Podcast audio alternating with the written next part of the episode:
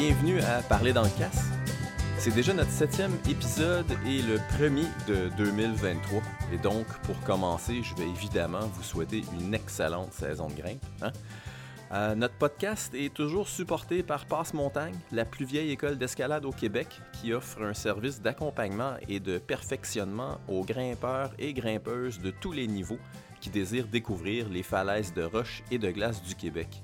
Que vous soyez à Montréal, dans les Laurentides ou dans le coin de Québec, Passe-Montagne est là pour vous. Euh, dans cet épisode-là, on jase avec Tom Kanak, euh, un grimpeur de la région de Chicoutimi qui est, euh, ben, comme vous allez le découvrir, tout simplement fascinant. Tom, c'est le tout dernier récipiendaire du prix Martineau. Ça lui a été décerné récemment pour une voie en artif qui a ouvert sur le Cap Trinité. Bien sûr, c'est une aventure qu'il nous raconte en détail pendant l'épisode. Euh, sinon, ben, on, passe pas mal de temps à jaser d'artifs pour essayer d'expliquer, ben, un, c'est quoi, et, deux, ben, c'est quoi l'intérêt. Euh, Tom a aussi réalisé la deuxième ascension d'un Big en A4 sur El Capitan avec une légende de Yosemite. Euh, ça aussi, il nous en jase en masse. En gros, ben, on jase d'artifs, on jase de El Cap et de Ul Cap. Euh, on finit ça avec des questions dans le casque où Tom nous raconte un close call assez épeurant, merci. Et donc, sans plus tarder, le septième épisode de Parler dans le casse. Ouais, c'est bon, ça va être pas mal en même temps. On va voir synchroniser avec le bruit des bières en plus. On part, ouais. Synchronisation. Fait que 3, 2, 1, puis à la place du 0, on va tous s'ouvrir en même temps. Ok? 3, 2, 1. 1. Pas mal! C'est donc bien beau! Ouais. À la tienne, mon Tom. Cheers! Santé. Merci les amis. Oh yeah! Merci d'être là. Oh. Merci de m'accueillir. Donc, euh, on reçoit aujourd'hui Tom Kanak. Tom Kanak, le fils de Kanak, euh, Thomas Kanak, la personne qui est propriétaire des quincailleries. Ouais, c'est là qu'on achète notre bois. hein. Ouais. Mais ce- cela dit, c'est c'est la même famille à l'origine en 1600 qui a immigré ici. Tu sais? Ouais, ouais, ouais. Ok. Ouais, ouais. Il y a un village en France qui s'appelle Canac, avec l'église de Canac et le château de Tu fais Canac. en deux par trois cheap ou, euh, Non, c'est comme fait en roche. Ah ouais, j'imagine. C'est comme tout bon, tout bon village européen. Là. Voilà. Bon, ben, tu es déjà un peu en train de répondre à la première question de. Bon, ben, tu viens de quel coin et t'habites où en ce moment, mon Ok, cher ben, Tom? Ça va être dur de, de garder mon, mon, euh, mon alibi que je viens de Jonquière dans ce cas-là, je pense. je me suis On l'avait tout de suite vu avec ton accent. Ouais, je viens du sud de la France. Ouais. Puis ça fait à peu près 6 ans, euh, quelque chose comme ça, 6-7 ans que j'habite, euh, que je suis au Québec. Euh, puis en ce moment, j'habite. En fait, j'ai toujours habité au Chico- à Chicoutimi, au Saguenay. Euh, j'ai déménagé un peu à droite à gauche des temps, mais on va dire que mon camp de base, euh, c'est toujours resté euh, le Saguenay. T'étais pas à Montréal à un moment donné ou. euh? Jamais. Ah, ouais. Non, Ah, je suis j'ai l'impression euh, que t'étais à Montréal, je sais pas pourquoi. Non, pour prendre l'avion, des fois. Ah, ok, ouais, c'est ça. C'est le best. C'est tout. Ouais. Qu'est-ce qui t'a emmené dans ce coin-là, Chicoutimi Comment que. Tu sais, le sud de la France, c'est Chicoutimi? Explique-nous un peu. Ouais, en fait, initialement, je devais aller faire un échange étudiant en Turquie. Euh, mais la situation politique en Turquie n'était pas extrêmement stable. Puis un ami euh, à la cafette m'avait dit Bah, moi, je vais à Chicoutimi, est-ce que tu veux venir? Je savais pas où c'était, puis j'ai dit oui. Que je me suis ramassé en janvier euh, en jeans euh, à Bagotville. Puis ensuite, j'ai découvert le trad, la glace, euh, l'aventure, le, Tu grimpais-tu avant? je grimpais en gym, euh, vraiment euh, tranquille, genre gym de voix, un petit peu de bloc. Mais tu sais, vraiment le. le tu sais, je veux dire, vraiment le classique du débutant, tu sais, intérieur. Puis quand je suis arrivé ici, un ami m'a dit, justement, c'est un peu que je vous racontais tantôt, un ami m'a dit comme, hey, veux-tu venir avec moi grimper aux États-Unis? Puis j'étais comme, ok. Puis je savais pas ce que c'était le multipitch. États? Et justement, je, je savais pas ce que c'était le multipitch, je savais pas ce que c'était le trad. Je me suis ramassé au Gunks. Ah, ok, wow. Puis Oh, c'est là que j'étais comme, ok, c'est bon, c'est ça qui se passe maintenant. Ok, donc ton initiation à la grimpe extérieure, c'était. C'était dans les gangs. Ouais, j'ai fait une, une sortie ou deux, euh, je pense, à Chicoutimi à la Croix-Sainte-Anne, mais tu sais, je viens en moulinette. euh, C'était la transposition de ce que je savais faire à l'intérieur, moulinette, Non. Dehors. Ouais. Mais bon, j'avais pas. euh, mais les gunks, c'est là que ça a cliqué. j'étais- J'ai fait mes premiers leads, euh, j'ai pleuré, c'était malade. Puis avant ça, t'étais un gars de plein air? T'étais-tu, t'avais-tu un intérêt pour, euh, pour la nature ou ben? Avant ça, ma passion, c'était programmer de l'open source, puis jouer aux jeux vidéo. Puis un jour, j'ai découvert l'escalade. euh, puis ça m'a comme aidé à, à progresser dans plein de choses, en part- tu sais, confiance en soi, etc.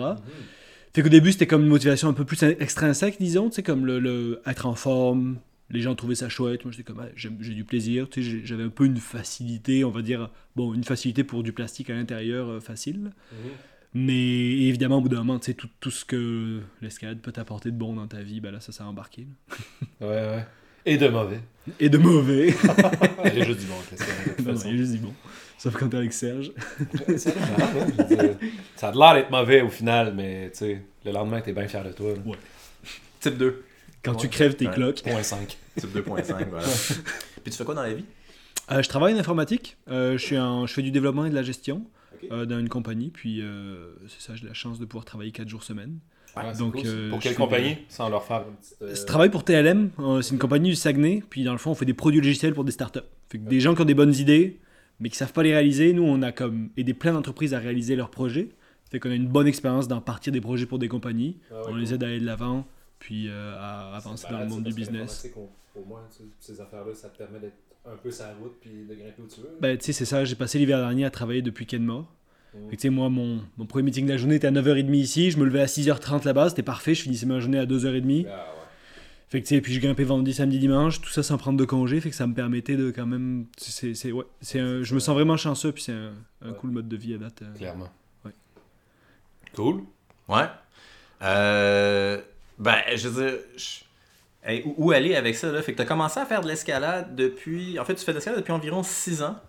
Exactement. Moi, j'aimerais ouais. ça comprendre un peu, là, le... le Pas le plus mou- que ça, 6 ans? Ah ouais. Ça fait Ben, six ans, ouais. ça fait environ 6 ans qu'il a commencé à grimper à l'extérieur. Tu sais, qu'avant, c'était c'était en France, là, dans, dans le gym.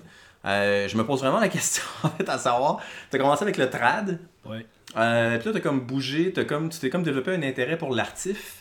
Parce que là, c'est ça, on te reçoit, tu sais, puis on sait que le, le centre de la conversation, là, à un moment dans la soirée, ça va être... euh, on va jaser d'artif, on va essayer de décortiquer un peu c'est quoi tout ça, puis c'est quoi l'intérêt.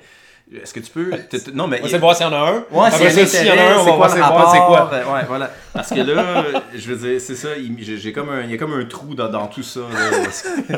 Que- Une zone grise. Ouais, y a-tu comme une, pas une genèse de ton intérêt pour, pour l'artif que tu peux sans aller trop loin parce qu'évidemment, on, on va s'y rendre, là, mais. Je pense que c'est, c'est lié beaucoup au type de, de littérature euh, et de, de, d'aventure pour lesquelles j'avais un intérêt. Qui, dans- tu sais, je lisais, euh, mettons, euh, j'ai beaucoup appris en lisant les œuvres de, de Andy Kirkpatrick, tu sais, son blog, ses, ses bouquins techniques. Puis là, il parle beaucoup d'artifs, de montagnes. Puis quand je voyais ce qu'il grimpait, moi, ça m'appelait d'aller grimper ces mêmes choses. Sais, des, des, gens comme euh, Léo Holding, ce, genre de personnes, tu sais, comme des, des Mike Libecki, énormément, je regardais ses vidéos. Tu sais, donc des, des big walls, des gros murs. Euh, et moi, je me disais, ben, en fait, comme pour aller grimper ça, bon, c'est quoi le. Ok, qu'est-ce qu'ils font Qu'est-ce que j'ai besoin d'apprendre Ok, il y a ça au milieu, bon, c'est parti. Un peu en quelque sorte, là, c'était. Pour te T'sais, démerder sur un mur de cette envergure-là ou dans Ouais. une situation où est-ce qu'il se trouve, là, je veux dire, dans le fin fond du monde, là, sur une montagne. Puis... C'est même pas tant, c'est, c'est, c'est- en fait ça, ça devient le médium premier, tu sais, c'est même pas... euh, oui, il y a le côté se démerder en artif, qui est comme, tu sais, ça t'amène plein de skills qui peuvent t'aider dans plein de situations. À un donné, ça peut aussi devenir un intérêt en soi particulier, tu sais, puis là tu passes de self-rescue, je sais faire un peu d'artif pour m'en sortir, à comme, ok, là je pousse, la cote d'artif, puis etc. Puis là, après ça, j'ai trouvé un intérêt là-dedans, évidemment. C'est quand ça T'as- T'as commencé à pencher pour le côté obscur de la force? Je pense que. En fait, ce qui est intéressant, c'est que j'ai appris à faire du rope solo en même temps que l'artif. Parce que tu sais, il faut savoir que l'artif, c'est excessivement lent, surtout quand tu débutes. Tu sais, un, un pitch, ça peut te prendre 6 heures, je veux dire, au début, là, ou 7 heures. Fait que trouver quelqu'un qui ça le tente de venir t'assister dans ta découverte de ton ta nouvelle passion, c'est délicat. Fait que moi, en fait, j'ai commencé en artif, un rope solo, puis j'ai Ça commencé. coïncide avec la découverte de ta nouvelle passion ou sa découverte de son nouveau dégoût?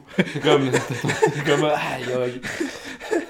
Je pense que c'était il y a comme 4 ans, 5 ans, 5 Ok. ans peut-être. Fait Ok. qu'assez assez tôt quand même. Ouais. Ouais, Que tu as voulu commencer à faire des, des pitchs là, en, en artif. Là. ouais Que tu as transitionné finalement, du trad. Ben, J'imagine que tu passes encore beaucoup de temps à grimper là, en libre. En, en fait, euh, en fait ce qui est drôle, c'est que moi, j'ai, on va dire, j'ai été dans un, un marché de niche, là, une spécialisation de niche un peu extrême avec l'artif. Ouais. Mais ce que je veux dire, euh, c'est ce que je fais de moins dans mon année. Là, On te l'artif, fout une là. étiquette à cause de ça. là, Non, c'est ça, je veux juste dire à tout le monde, je ne fais pas que de l'artif. C'est ce que je fais le moins en fait. Mais c'est en même temps là où est-ce que j'ai découvert que tu sais, ça marche, j'arrive à faire des trucs, j'ai des connaissances, j'arrive quand même à pousser un peu. euh, bah, ouais, d'une certaine façon, fait que j'ai du plaisir aussi, évidemment. Mais Ouais, j'ai des questions à propos de ça. vas-y, Non, non, mais on non, pas, ben, pas maintenant, mais évidemment, là, le- le- la question du plaisir en artif. Oui, je vais essayer de le comprendre. Euh, c'est- vraiment une des choses que, que, que- je veux décortiquer parce que, évi- évidemment, pour moi, là, euh, il y, a, il y a zéro fun là-dedans. Tu sais. C'est. euh, Moi, je veux vraiment plugger de quoi avant d'aller plus loin. là. Je veux dire, c'est comme, il a réussi à être aussi bon que ça, puis à être aussi développé parce qu'il a fait une formation d'initiation au trad avec moi, Ok. au Festi-Rock. Alors oui. Ah, je ouais. veux pas me, je veux pas me, comme, me péter les bretelles, Ouais, ouais. mais il y a comme une petite partie de moi. Puis à la fin du cours, c'était comme, j'ai pris deux heures avec tout le monde, j'ai dit, il faut vraiment que vous continuez vers l'artif. Puis euh, il y a juste lui, c'est- juste lui qui a, qui a pris ton conseil. il m'a écouté aveuglément, c'est comme, ah, ok. Serge a tracé mon, mon destin. Ouais, exactement. mais- mais c'est vrai que oui, en effet, j'ai pris mon cours de trad avec Serge. Avant qu'on aille plus loin, c'est ça. Je veux- il est vraiment hot grâce à ça maintenant aujourd'hui, puis ses connaissances Ouais. de là. L'initiation de la chose. À chaque fois que je clique mon étrier, je dis merci Serge à voix haute. Exactement. Ouais, c'est ça. Et donc, tu, tu t'es, t'es prêt à prendre euh, une, une partie. Là, Ouais, je pense que mon rôle à soir est fini. Que, Ouais. salut, je vais Non, vous placer ce que j'ai. euh, responsable pour, euh, pour son succès et euh, Exactement. non, pour, pour le prix euh, qu'on lui a décerné. Oui, oui. qui, ben, qui lui a été décerné là, plutôt, là, euh, qui est la, la prochaine chose qu'on va Je mentionner. pensais qu'elle allait faire une ovation, comme pas une ovation, mais comme une mention. Ouais, mais qui était pour te remercier personnellement. pas mal déçu. Ouais. Donc, euh, Fait que t'as gagné le prix Martineau euh, jeudi dernier, c'était le 15 décembre 2022, pour euh, ta voix Le temps suspendu. On s'entend au moment où on enregistre ça. Ouais, c'est Peut-être ça. que vous allez écouter ça dans un Ben, futur. c'est pour ça que j'ai de- j'ai pris la peine de. T'es donc ben bon! Je m'en reviens vraiment pas pire. Donc, ouais, le temps suspendu au Cap Trinité, c'est une voix, puis là tu me corrigeras si je me fourge dans euh, certains Oui, détails. C'est une voix de 9 pitch Exactement. qui fait environ 250 mètres. Oui. Et euh, que tu as grimpé, là, tu as grimpé, je pense que les pitches jusqu'à jusqu'à 10 plus euh, en libre, qui font partie d'une voix qui était déjà établie, qui était le temps libre, si j'ai Ouais. bien compris encore. Ça fait du sens. Euh, et finalement, tu as rajouté au-dessus de ça là, plusieurs pitches que tu évalues en 5-12, euh, incluant peut-être un passage que tu penses qui est en 5-13, que tu as passé en ce qu'on appelle en C2, là, en Clean Aid, finalement, donc pas de Python. Et ouais, je te lis la définition du prix. Donc j'avais un petit peu. ré- Donc, Ça fait du sens. il y a une coupe de détails sur la- les cotes. Là, je pense Ouais. que la voix va être plutôt 5-13 au final pour plusieurs. Pas qu'une seule partie. Bah, il y a une partie qui va être probablement. Encore une fois, moi, j'ai pas. euh, euh, je veux dire, je on a travaillé en corde fixe. L'an dernier, on y est retourné, puis on a tout nettoyé, puis on a vraiment essayé. Ouais. Puis il va y avoir une coupe de, de crux dans le 12 ou le 13 Je sais pas trop encore. Moi, je... C'est bon. Mais euh, oui, en effet, c'est ça. ouais, ça fait du sens. Je te lis la définition euh, du prix. C'est un prix qui est décerné à un grimpeur qui a ouvert un nouvel itinéraire qui se démarque soit par sa difficulté et son engagement, soit par son esthétisme et l'attrait qu'il représente pour le l'attrait qu'il représente pour le plus grand nombre de grimpeurs grimpeuses. Fait, comment tu as réagi à la nouvelle? Moi j'aime ça, je te mets on the spot là. On the spot, Ouais, hein, je le sens, là, je Comment sais où tu t'en vas avec ça. Zéro pin bar. Non non. J'ai- Mais parle-moi de ceux qui vont aller grimper ça en artif maintenant. Ouais. Donc, Comment tu as réagi à la nouvelle? Non mais premièrement c'est c'est super trippant que, Ah ouais, que ça a été reconnu. Vraiment. Bah déjà, c'est comme quand même très flatteur. Euh, Excuse-moi. a- C'est très flatteur parce que déjà, c'est, je veux dire, c'est, chouette de, de voir euh, ces efforts. C'est comme, bah, je veux dire récompensé parce que côté récompense, c'est pas très important, mais plutôt reconnu, vu, c'est ça. Surtout une validation par des pairs, tu sais, comme, euh, bah là, je vais dire de qualité, mais tu sais, des gens comme, euh, comme euh, Nathalie Fortin, PA, euh, Jacques Lamontagne, puis là, on s'entend que tout le monde est. Tous nos pairs d'escalade sont de qualité, mais là, quand t'as du monde que t'admires déjà, qui, qui te disent comme hey good job c'est comme Hey, c'est cool ça fait c'est c'est chouette comme tape sur l'épaule Ouais. Euh, le côté euh, le côté dans la description dont tu parlais qui l'attrait que la ligne représente pour le grand public je pense ça je suis un petit- peut-être un petit doute.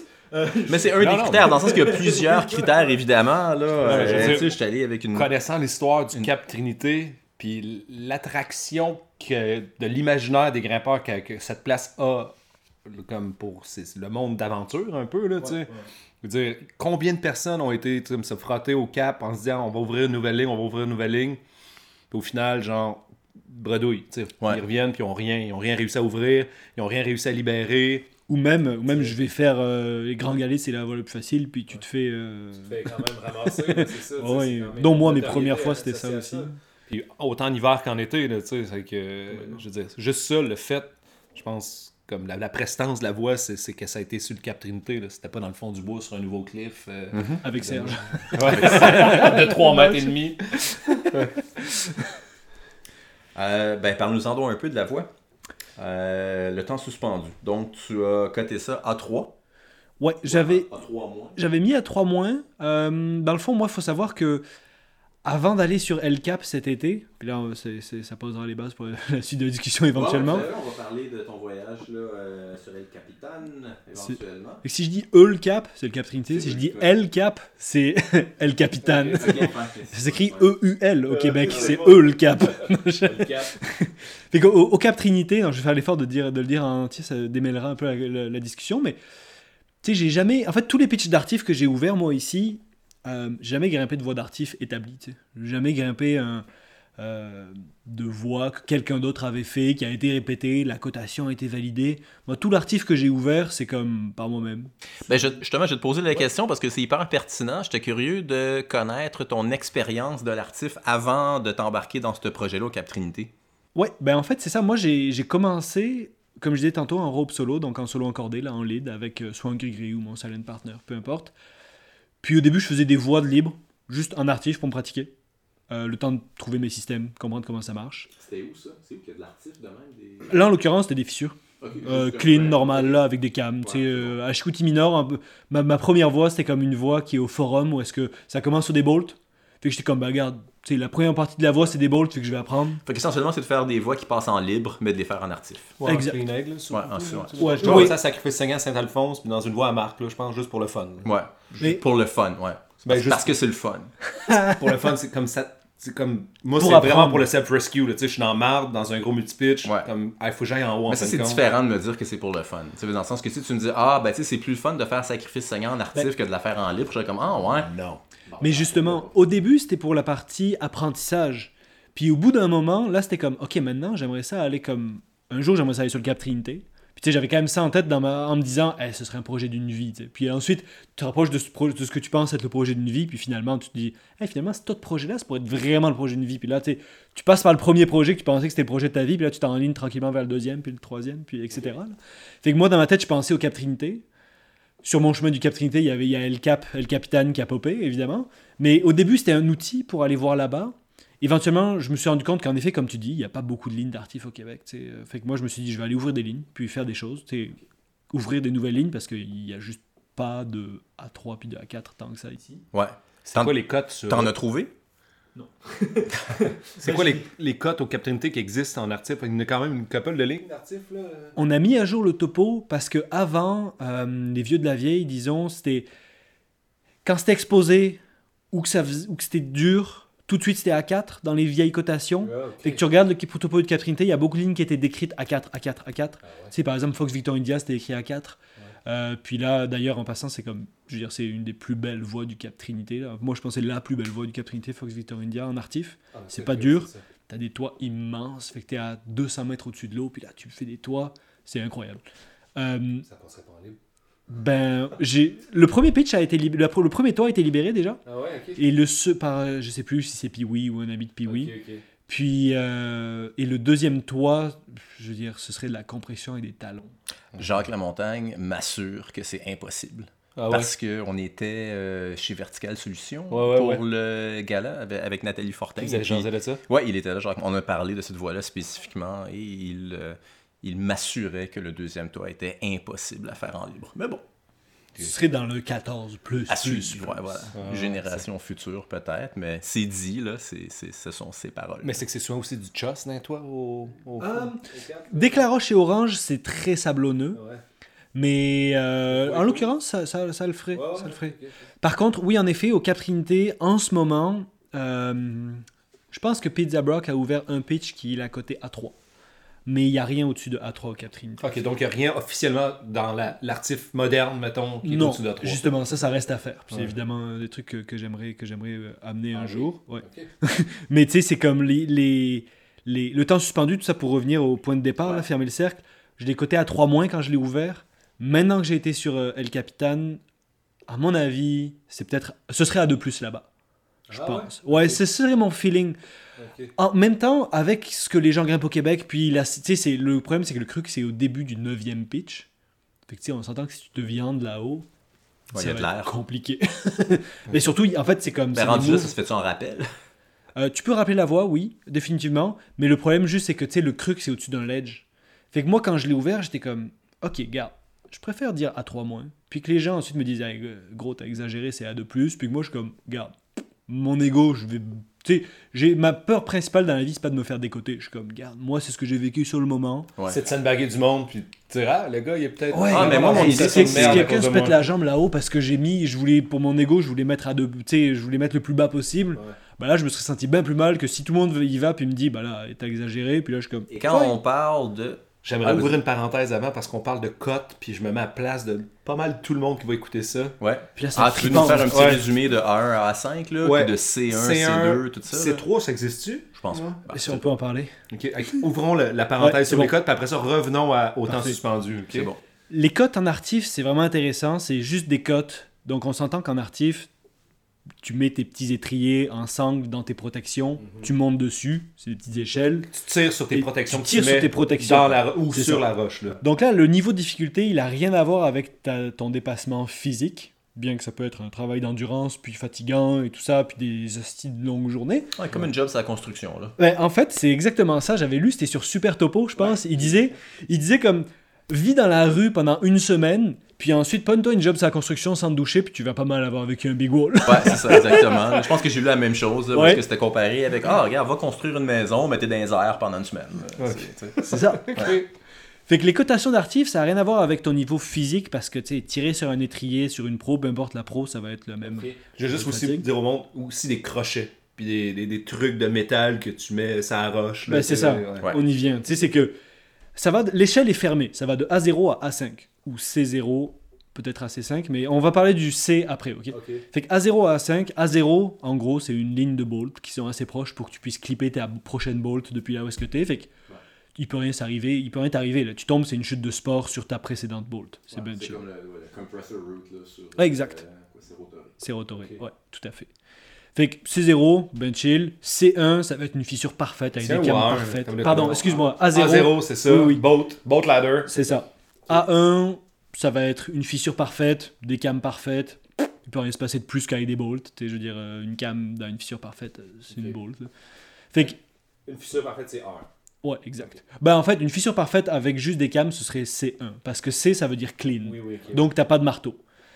Quand c'est C, c'est clean, t'as jamais utilisé ton marteau. Quand c'est A, ça veut dire que potentiellement, tu vas devoir mettre des pitons. Mais tu sais, euh, Ça, dans ma tête, je pensais tout ce qui est clean aid, c'est comme tout du A0 dans le fond. là. Avant, tu sais, même C1, C2, on voyait pas ça vraiment tant que ça avant dans les cotations. Tout était A0 quand c'était vraiment du, du, bolt, du bolt à bolt. Ouais, exact. Ouais, ouais. C'était à partir du A2, c'est là que tu peux peut-être avoir une coupe de mouvement de crochet ici et là. Fait que là, un crochet, c'est littéralement un crochet en métal que tu poses sur comme un crimp, un peu positif. Puis là, tu vas monter dessus. Puis sauf que ce crochet-là, on s'entend qu'il reste pas là. Fait que mettons, après ça, tu mets une cam. T'enlèves ton, ton cré- précédent, il tombe, entre guillemets, mais il est clippé à toi. Fait que tu sais, il- il- tu le remets sur ton année. Ouais. Fait que tu as fait un move où tu pas laissé de protection. Contrairement à tous les moves précédents, où de cam en cam, tu laissais tes cams, tu les clippais, puis c'est ta protection aussi en cas de chute. Voilà. Et il y, a un- il y a un petit degré d'engagement avec les, les hooks où est-ce que si tu fais un faux mouvement, le hook euh, peut, ou, peut, peut décrocher, le crimp peut casser, puis à ce moment-là, tu fais une, une chute sur le- la, la prochaine protection qui était fixe, là, comme un cam ou un, ou, euh, un coinceur. Tout à fait. Ouais, ouais, ouais, c'est ça. Fait que là, on est dans du A2. A3, ça va être la même chose, sauf que là, tu vas avoir de plus en plus de protection poids du corps. Donc des hooks ou des protections marginales, des micronuts, des trucs. euh, des- bâchis ou euh, ça Bashi, tu pourrais. Des copperhead, tu pourrais déjà en avoir même dans des A2. Euh, Fox Ouais. Victor India, t'as. un pas, genre Ouais, ouais, c'est ça. Tu sais, t'as une bonne cam, t'as un copperhead, tu continues. Ou encore, imaginez Et ça donc- au monde qui connaissent pas Ouais, ça. Copperhead, c'est- une gomme avec une bout de soie dentaire que tu clips, Non, non, mais tu un- colles dans un trou. Mais un, un- un copperhead, c'est littéralement c'est un coinceur, mais qui est en cuivre, donc qui est malléable, et puis qu'avec le marteau, tu peux vraiment essentiellement le fesser là, dans Ah, tu une petite construction, puis il va prendre la forme. Ouais, c'est si t'imagines un beau, tu sais, entre tes doigts, mettons, là, tu sais, t'as des petits bourrelets, là, mettons que tu fermes ta main, là, ben imagine que dans le creux entre tes doigts, tu pourrais comme mettre un copperhead ou un aluminium head, et l'écraser là-dedans, puis ça tiendrait, tu sais. Fait qu'il faut quand même qu'il y ait une genre de construction, mais imagine, tu pourrais pas faire fitter une note, là tu vas mettre un head. Puis là, on dit un- Ce qu'on appelle des là, Ouais, tout à fait. C'est bouché derrière. ouais. Et là, vient tout le débat éthique de est-ce que tu peux améliorer ton sim derrière avant de placer ton head ou pas. Bref, ça c'est ça, c'est comme rendu geek Ah là. ouais. Est-ce que tu trenches tes heads ou pas? Ah, Ouais. Parce que si tu le brosses, tu le grattes avec ton nut tool, mais là, tu tu le gratouilles-tu un petit peu avec ton marteau ou pas? Puis là, tout le monde le fait, mais le problème, c'est que les heads, c'est pas viable. C'est-à-dire que ça va rouiller, ça va s'arracher, et le prochain il va avoir un placement pourri. Fait que, tu sais, il va devoir améliorer un petit, réaméliorer, bref. C'est pas soutenable pour les longues Il reste, il générations. reste du métal, des heads dans le Ouais. trou, d'habitude. Ouais, ça, que là, ça empêche l'adhérence. c'est que si tu l'enlèves, tu vas avoir abîmé la roche, c'est que là, il va falloir la nettoyer. Peut-être, du justement, tu vas être obligé d'améliorer ta Mais il n'y a pas plein de problèmes par rapport à ça, dans le sens que si tu mets. euh, si, si tu réussis à rentrer un piton qui est comme un, un- un V-groove, là, euh, Mhm. euh, que ça va faire un pin scar, puis ton pin scar, tu vas pouvoir l'utiliser pour mettre un, un coinceur la, la, la fois. là. Ouais, mais le truc, c'est que les pitons qui abîment la roche, puis qui font des, des grooves, puis des, des- qui abîment vraiment, c'est tous les angles, on n'utilise plus. Lost Arrow, tu utilises quasiment plus. Fait qu'aujourd'hui, ouais, non, on utilise quasiment plus. Les seuls pitons que tu vas utiliser, c'est des Bix, des Bix, des Bix. Fait que des, des Packers. Knife Blade, c'est rare. Nous, on en avait, on en a utilisé trois, je pense, sur L4. C'est tout ça que j'ai après mon rack, moi. Ouais, mais c'est parce que c'est. juste ça, des, juste ça. Mais des, en des, hiver, des angles, des knife blades, puis des, euh, des espèces de arrows, ouais. Ah, ok, ok. Mais des Packers, ça fait quasiment tout. Parce que les angles, maintenant, tu mets une cam. La plupart du temps. Sauf si t'es l'hiver puis que c'est gelé, puis là, le baby angle sur le bord du harnais. Ouais, c'est ça. Mais. euh, T'es bien content, puis là, t'es sûr que ça tient, puis là, tu le dépasses, puis il tombe. Ouais. C'est pas juste ça le problème. Ah ouais, c'est ça. Mais en fait, ce qu'il faut comprendre, c'est que moi, je me sers de Python exclusivement pour ouvrir des voies. Puis souvent, le but, c'est de pouvoir le laisser traîner là pendant une saison, puis qu'il rouille là plutôt que laisser un cam. Fait que c'est dans ce sens-là que je peux me servir de, des, des vies, là, des angles. là. Puis si jamais il retournera un piton là-dedans, c'est que tu t'abîmes pas à roche. Là, Non, non, non, c'est ça. Il va y avoir un Python une Tu fois, l'abîmes plus après qu'en ça. brossant, j'imagine, Ben ou en tirant sur des prises que. Tout à fait, mais on s'écarte. On est Oh, rendu c'est à, vrai. Donc, à 4. c'est ça. À 0, à 1, tout va bien. À 2, tu commences à avoir une coupe de protection poids du corps, de mouvement poids du corps. À 3, tu as beaucoup de poids du corps. Fait que, de un plus, on va dire. Fait que ça veut dire qu'à 3, tu vas tomber longtemps. Mais tu devrais pas te blesser parce que ça devrait être des chutes clean, mais tu vas peut-être prendre des bons whips. Euh, moi, c'est la plus longue chute que j'ai faite de ma vie, c'est dans la 3, puis j'ai fait- j'ai- je suis tombé 30 mètres, mettons. Fait que tu sais, c'est quand, même, euh, c'est quand même des bons whips, mais tu te blesses pas. Clairement que t'as besoin d'une deuxième paire de bobettes après. Là. C'est 30 mètres comme. Mon ami était comme, ça va? Puis moi, j'étais comme. J'étais sur le bord de vomir. À ouais, bon. Ouais, ouais. C'était où? Euh, c'était à Squamish. C'est- On avait essayé Cowboy and Indians sur le Sheriff Badge. Puis c'était le deuxième pitch, c'est le crux. Moi, c'est tout ce qui m'intéressait. Je voulais juste savoir, justement, pour revenir à ce qu'on disait tantôt, j'avais jamais répété de voix. J'étais comme, je veux voir, est-ce que je suis capable de faire du A3 Bon, j'ai réussi à finir le pitch après. Mais ok, cool. Mais il y a eu un bon plomb. il y a eu Ou un est-ce bon que plan. dans le fond, ce que tu avais, c'est que tu avais fait plusieurs moves sur des hooks. Ouais. Puis finalement. En fait, c'était des hooks, des hooks, des hooks. Vieux rivet pourri, fait que j'ai mis un Scream Aid, donc une dégaine explosive, mais pas un Screamer, un Scream Aid. Les Screamers, ils déclenchent à 7 et la sling totale, c'est 20 kN. Les Scream Aid, ils déclenchent à 2 et la sling totale, c'est 7 kN. Donc ça, elle, elle éclate complètement et les mousquetons ne te tiennent plus ta corde à 7 kN. Et donc j'ai hook, hook, hook, hook. Ensuite, j'ai j'ai laissé cette chose-là, ce Screamade. Là, je pars dans le crux, qui est une longue traverse de hooks. Et ensuite, il y avait un flake avec un copperhead. Puis là, j'étais terrorisé. Il y a un copperhead après des hooks. Fait que je teste mon, mon head à mort. On en parlera après du bounce test. Euh, je monte dessus, tout va bien. Et là, je mets un packer, un piton, juste au-dessus du head. Et en fait, ça a ouvert le flake un petit peu. Et ce qui est drôle, c'est qu'en le tapant, je l'ai mis, tu sais, je tape une fois, j'avais un gros marteau, tu sais, un gros marteau d'artif.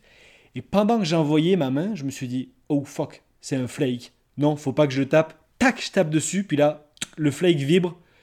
Et là, j'ai crié le plus longtemps que j'ai jamais crié de ma vie. Je suis tombé et j'ai cassé le, le Screamade. Ça veut dire que ma chute a fait plus que 7 kN. Et Le rivet est encore là? le rivet était encore là, ouais. Fait que, et j'étais à 10 mètres du relais. Et je me suis ramassé à 10 mètres de mon assureuse, qui elle, euh, elle a juste baissé la tête. Elle était comme, hey, c'est dommage long avant que le gris-gris catch quoi que ce soit. fait Fait que bref, Ouais. à 3. De toute manière, elle dormait parce que ça faisait 4 heures que t'étais parti. Puis... Hey, j'avais fait un bon temps, ça faisait juste 2h30 que j'étais en ligne. Ah, d'accord. Puis ça m'a pris 5 heures finalement pour refaire juste la section pour aller rouler tellement j'avais peur après. Sérieusement, fait que toi, tu vas, dans- le fond, là, je veux dire, tu vas grimper une fois avec un partenaire, puis après ça, il faut que tu en trouves un nouveau. C'est usage unique, ouais. Ouais, c'est usage unique, Ouais, voilà, D'ailleurs, si les gens, si des gens entendent ce podcast là, euh, et veulent grimper, non, je- non, non, j'ai des partenaires réguliers, puis c'est ben chill. Je fais de l'artif tout seul, c'est bien plus facile. Tu les payes? Mais J'ai dû augmenter ma convention collective, là. j'ai dû monter comme à, à 27 pièces de l'heure parce que personne ne voulait venir. là. C'est clair. Fait que à 3, tu tombes longtemps, tu te fais pas mal. Ok. À 4, tu vas tomber encore plus longtemps et potentiellement, tu vas te blesser. Donc, mettons, tu sais, c'est comme, t'as peut-être euh, une coupe de ledge ici et là. Peut-être tu vas faire un long swing d'un dièdre, des, des choses qui commencent à être un petit peu moins sympathiques.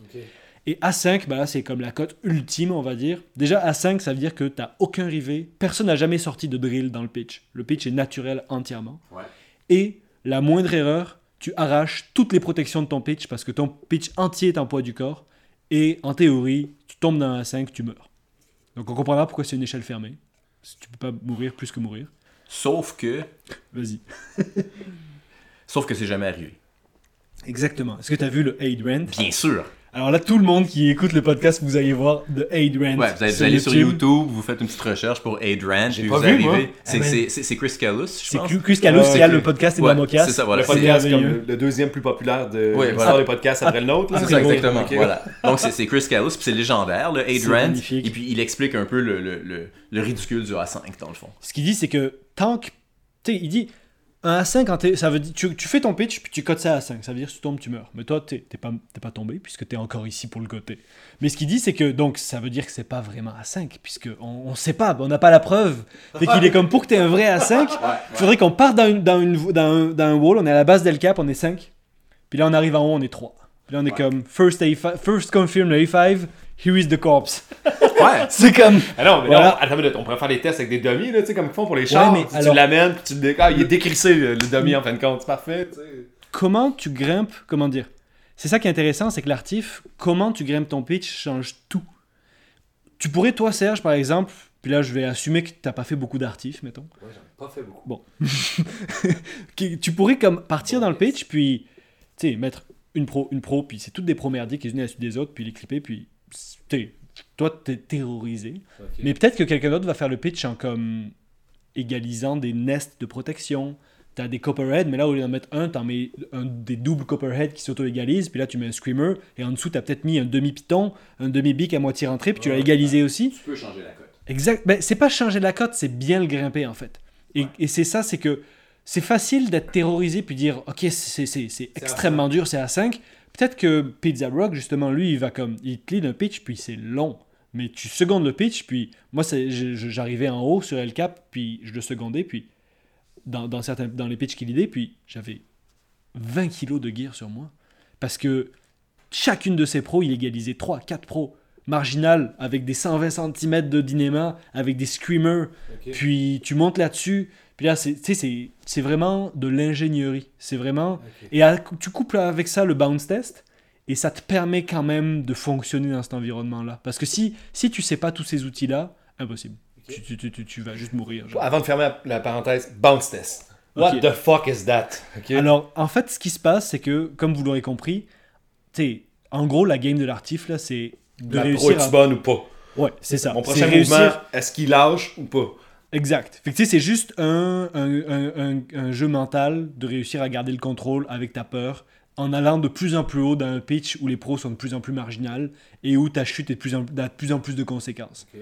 Fait que pour fonctionner là-dedans, tu es obligé d'avoir des systèmes parce que sinon, si c'est juste de la chance, dire, tu- tu- ça marche pas. là. En tout cas, moi personnellement, ça me tenterait un jour de grimper des A5 et des choses comme ça, mais ça me tente zéro de mourir. tu sais, je veux dire, Ah ouais? c'est Est-ce qu'il y a en vraiment parfois de différent. contradiction dans, dans le Ben, terme? oui et non, parce que c'est un challenge personnel de, de, de, de, de maîtrise de, tu sais, de tout ça, genre de, de maîtrise de soi et de ces outils-là. Toutes les techniques qui font en sorte que tu Exact. peux grimper à cinq. Puis, puis tu peux grimper du A5 relativement safe. Mais, et justement, le bounce test, cet outil-là, c'est que. Non, ça marche pas. Là. Moi, je, je vais toujours tu peux grimper du l'idée de- A4 relativement Tu- safe. Voilà, euh. exactement. Je pense que A5, par définition, si ça existe, c'est justement l'idée que malgré le fait que tu gardes ça complètement sécuritaire, tu pourrais quand même mourir. Un peu comme l'alpinisme. C'est pour ça que le bounce test me, me pose un problème, parce que là, qu'est-ce qui.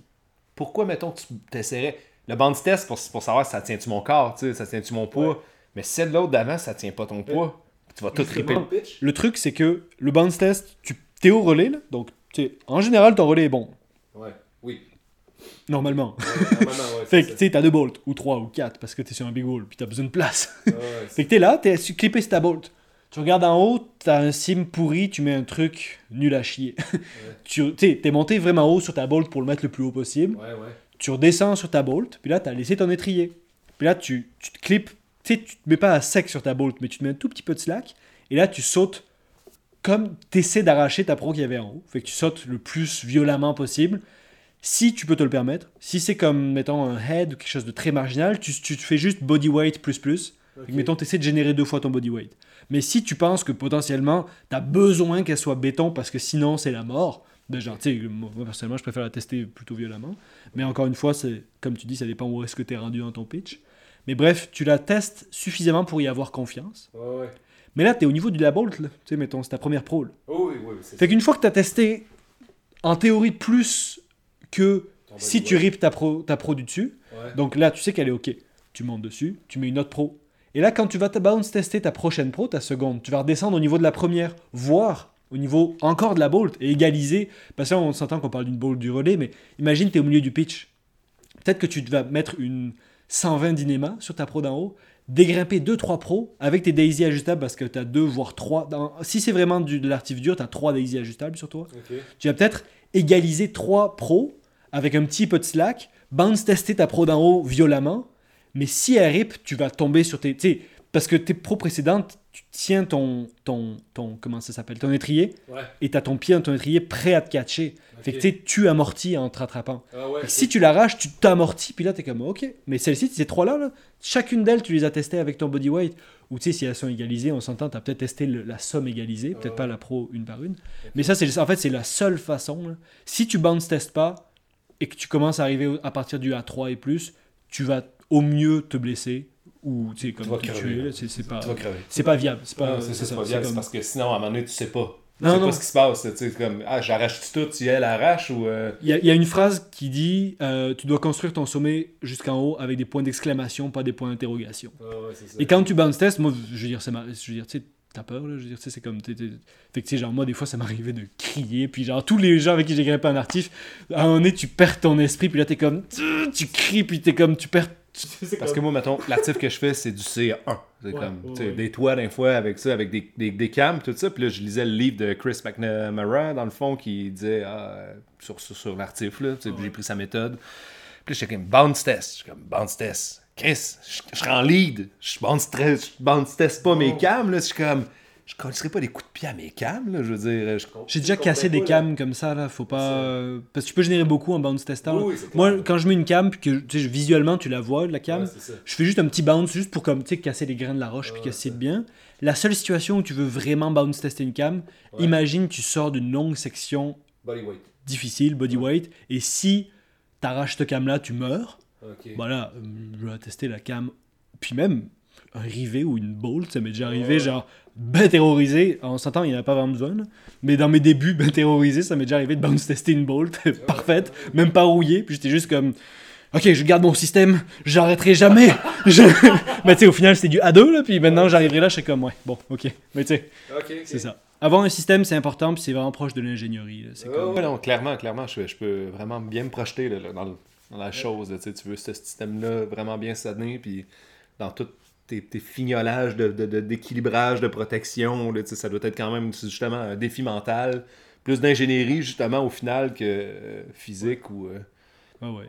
Et de gestion de la peur. C'est comme vraiment euh, à quel point tu es capable de rester en contrôle, respirer, rester Ouais. concentré. Puis, tu comme on dit, un lead, c'est long. là. On parlait tantôt mon plus long lead, là, qui était un, Oui. réparti sur 3 jours de 6 heures par jour. Ça m'a fait un 18 heures pour faire mon pitch. pour un pitch. Un pitch. Ouais, ouais, non, c'est ça, on va en parler. Euh, tu sais, je suis- curieux de savoir euh, combien de combien de jours au Cap ça a pris. Ben, toi, en fait, t'étais à Chicoutimi. Fait qu'en partant, tu peux te rendre au Cap Trinité assez rapidement. Ah ouais, 40 minutes de route, puis. euh, Ok, genre, et puis t'es. t'es pas au pied du cap, là, mais Parce que là, je veux dire, on, on établit que euh, tu t'étais- quand même accumulé une expérience d'artif intéressante euh, avant de t'attaquer à cette voie-là euh, au, au Cap Trinité. Tu me dis que tu en as ouvert des, des voies en artif. C'est des voies qui ne passent que en artif ou c'est des voies en libre, dans le fond, qu'on choisit de faire en artif?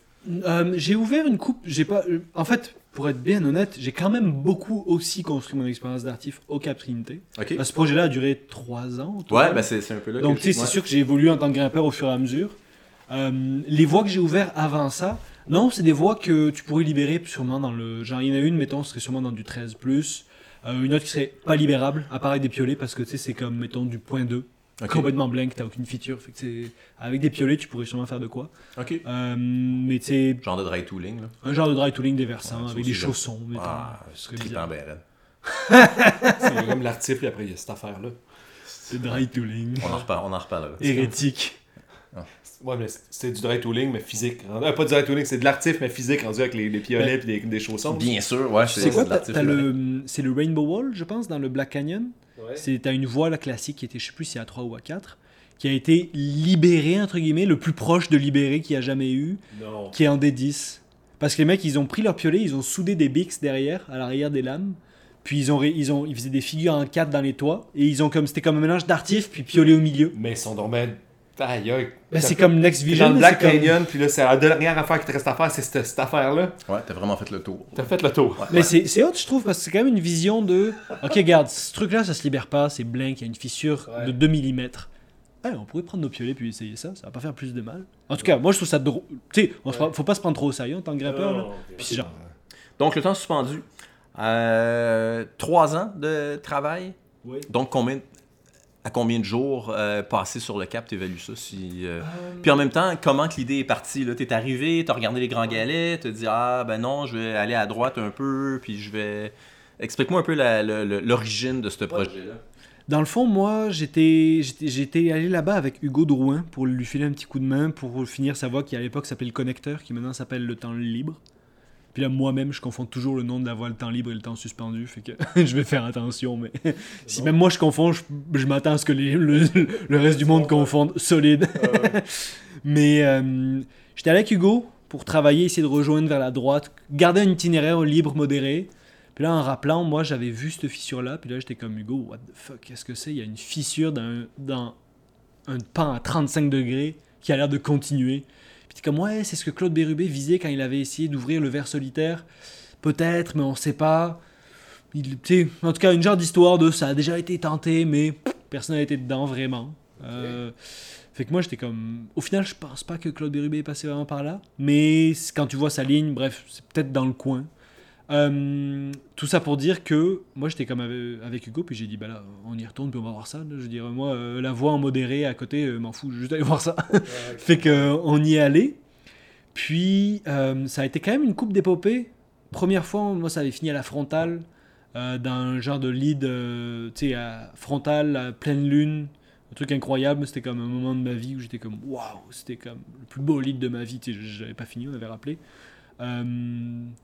ensuite on y est retourné puis Oh ouais, c'était un artif, oh ouais. Puis, ce qui, en fait, en parallèle avec ça, entre nos, premières tentatives, il y a un ami, Philippe Larivière, puis Charles Bernier, qui ont joint pour faire un film sur ça. Qui a donné le film Le Temps Suspendu. Donc, on avait fait une tournée, euh, etc. Puis, après, à partir de ce moment-là, ils sont venus avec nous. Avec Hugo, on y est retourné, et l'équipe, justement. Et là, on s'était fait exploser par de la pluie. C'était comme par une tempête tropicale, c'était terrible. Fait que bref, après ça, Hugo, lui, a comme. Tu sais, ça le tentait comme putain de s'investir dans le, la complexité du Big Wall Artif. Là. Après ça, lui, il a été ouvrir des voies en libre, justement, où tu peux bouger, euh, avoir du fun. tu sais, comme. plus facilement. Puis, et c'est là que moi, je me suis dit, bah, tu sais, moi, je. Quand j'avais vu le Cap Trinité initialement, au début, là, tu sais, je voyais comme les, les, les, les pionniers, puis tous les noms, puis j'étais comme. Il y avait une partie, mon, mon ego de jeune grimpeur était comme un jour j'aimerais savoir mon nom, c'est comme avoir ouvert une ligne. genre. Tu sais, c'est comme la motivation extrinsèque, là, vraiment. Tu sais, c'était comme le côté waouh, c'est incroyable, puis un jour j'aimerais ça faire partie de ça. Qui petit à petit, tu sais, je pense que l'ego c'est une chose qui peut être bon, bonne et mauvaise, tu sais. Je pense que c'est bien d'utiliser comme, tu sais, ça a starté quelque chose, puis éventuellement, tu sais, j'ai transformé ça en motivation intrinsèque qui était mieux. tu sais. Ouais. Mais c'est ça. Ouais, ça peut être très bon pour la motivation, en effet. c'est ça. Ouais. Fait que, au début, il y avait ça, puis là, quand Hugo a comme dit, bon, tu finalement, regarde, euh, moi, ça me tente d'aller grimper de quoi qui fait du sens. Euh, ben moi, j'étais comme, ok, bah, tu sais, go, c'est parti, je, finis tout seul. Genre. Ouais. Mais là, on s'entend que c'est un tout seul un peu particulier parce que j'avais les amis Philippe et Charles qui eux filmaient. Fait qu'on a fait tous nos projets ensemble. Et moi, j'avais une coupe de règles d'éthique que j'étais comme, ok, les gars, on fait un film. Puis moi, ça me tente vraiment de faire ça parce que je veux dire, tu sais, Philippe, son travail est incroyable. C'est vraiment quelqu'un de très talentueux qui a eu vraiment une vision pour retranscrire tous ces moments. Tu sais, moi, les premières fois que j'ai vu le film, je pleurais parce que j'étais comme, oh my god, c'est exactement ça qu'on a vécu. Ouais. C'est malade. Euh, fait que props euh, à Phil et Charles. mais Malheureusement, moi, j'ai pas encore vu le film, mais on a bien hâte de le voir. on va le regarder tantôt Oui. avec les bières qui restent. Ouais. Puis, euh, dans le fond, euh,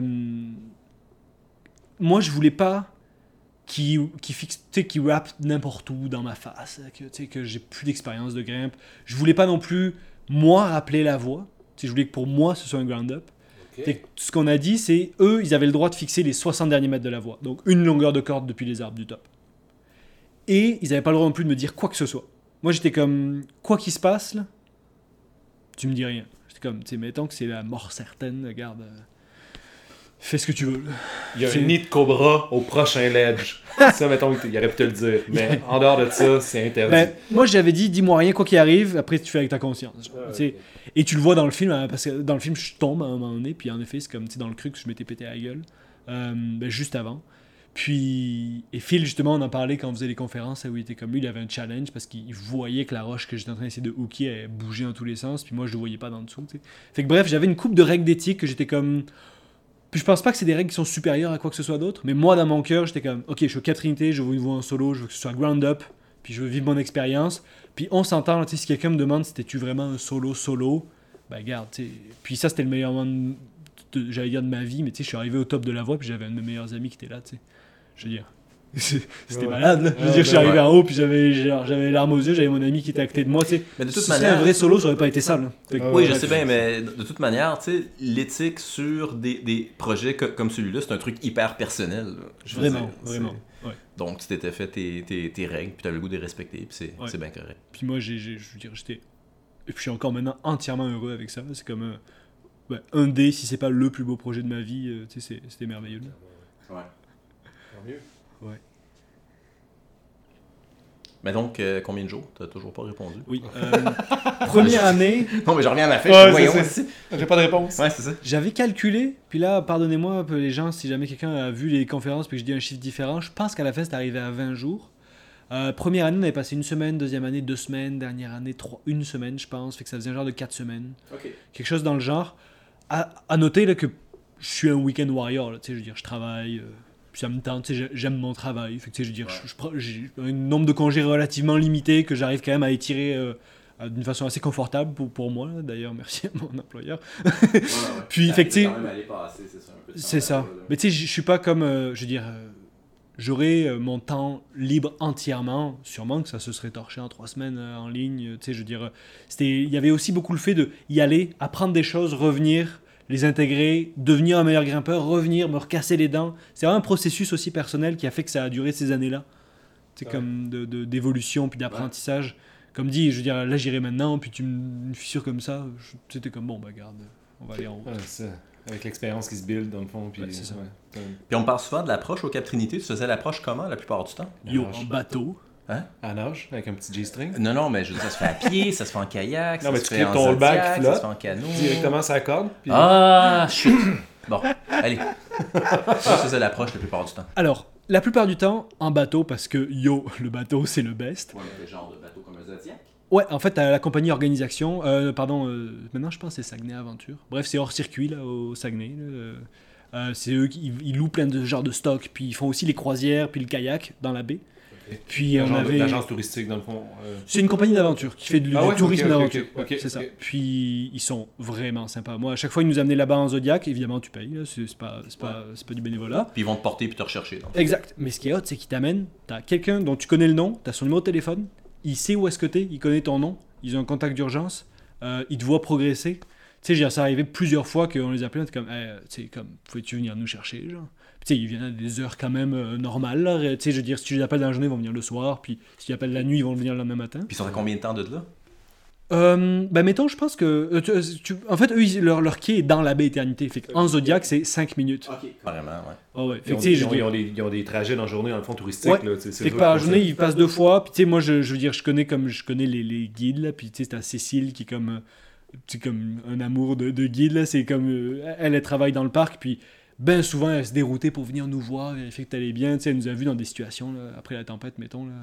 Elle nous a vu avec des yeux, des cernes jusque. tu sais, c'était. Fait que bref, souvent en bateau. Mais des fois, on y allait à pied par le haut. À la fin, le tout dernier, là, quand moi j'ai réussi à toper, on, on était comme. C'était plus tard dans la saison, fait que plus de bateaux. Et là, ça, c'était quand même hardcore parce que quand t'arrives par le haut, le bushwhack, on a ouvert un sentier, là, mais à coup pas, on a ouvert un sentier d'une CEPAC. En haut, c'est c'est les. Dans le fond, c'est. euh, la propriété, c'est. euh, c'est la Société historique du Saguenay. Exact. Mais la Société historique du Saguenay délègue ce, terri- ce territoire-là complètement à la CEPAC et éventuellement ça va être CEPAC Ouais. et laisser la CEPAC a tout droit de gestion sur le. Ah oui, ok, ok. Moi, j'avais contacté la. Société Ben historique bon. Ah ouais, pas moyen c'est de moyenner dans discussions aussi qu'on se posait Ouais. la question c'était quoi l'assise territoriale à cet endroit-là. puis- Fait qu'on a développé un sentier en haut. Ouais, défricher un petit sentier. Ouais, tu sais, c'est comme. En fait, c'est juste qu'on cassait les branches d'épinette, puis on, on est passé par la même place comme huit fois.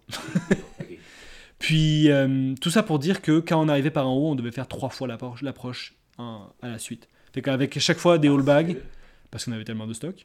Fait que, mettons, on faisait trois fois la marche, fait que c'est comme. Ça paraît pas beaucoup, c'est 3 km, mais avec euh, 300 mètres de dénivelé. Fait que, tu sais, à la fin, ça te fait un 10 kg avec 1000 mètres, puis dans, dans du bushwhack quand même. Ouais. Fait qu'on avait. Et à chaque fois, avec comme, tu un 140 litres sur le dos, 80 litres avec la drill, machin. OK. Fait qu'il n'y a pas de sentier. Dans le fond, là, la, la plupart des, des grimpeurs qui euh, s'attaquent au Cap Trinité le font avec une approche en bateau et redescendent en rappel. C'est ouais, c'est l'idéal. Et même la voie, tu vois, Fox Victor India, qui, euh, qui est recommandée dans le topo de descendre euh, en, à pied. Ouais. C'est dégueulasse descendre à pied de là. Enfin, je veux dire, euh, c'est comme terrible. Moi, personnellement, je préférais bien mieux laisser des cordes fixes, puis m'a- m'amener quatre cordes en plus, des Ouais, vieilles pour cordes de les moulinette, là, ouais. pour les laisser fixer là, puis pas avoir à me faire chier à descendre, Ouais. que descendre tout à pied. Je pense que l'effort de monter quatre cordes dans les hauts lents avec un 3 pour 1 est bien plus rentable que descendre à pied, cette horreur. Je veux dire, ça se fait, là, tu sais, puis... Mais hey, il y a du monde qui se sont... C'était drôle, à un moment donné, il y a des mecs, des gens qui m'avaient contacté, puis ils s'étaient ramassés en haut du cap, pieds nus, parce qu'ils avaient juste leurs chaussons d'escalade, parce qu'eux, ils avaient grimpé je sais pas quelle voie pieds nus, puis ils étaient comme, ben là, nous, on va descendre à pied maintenant. Puis les gars étaient pieds nus en haut, à le faire le pire bushwhack avec des branches d'épinettes mortes partout. c'est comme des petites branches sèches là. Oh, ouais, Ah, c'est terrible. ça. Des slabs de, de- je veux dire, en tout cas, bref. OK.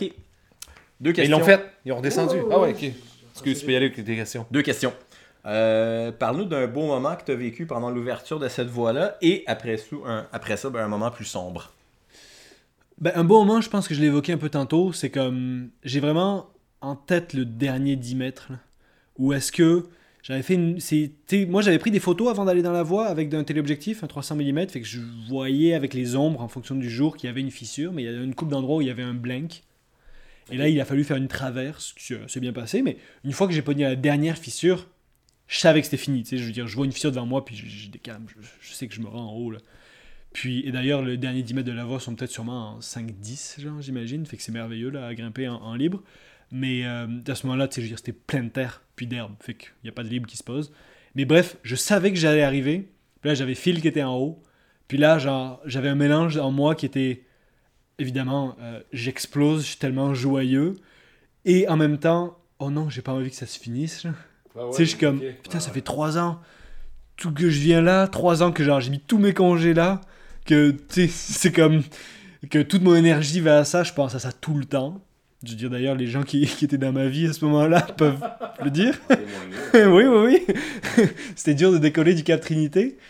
Mais tu sais, c'était. Puis là, je vois que ça va se finir, puis c'est comme la jubilation, en même temps un genre de Ah fuck, genre, je suis comme.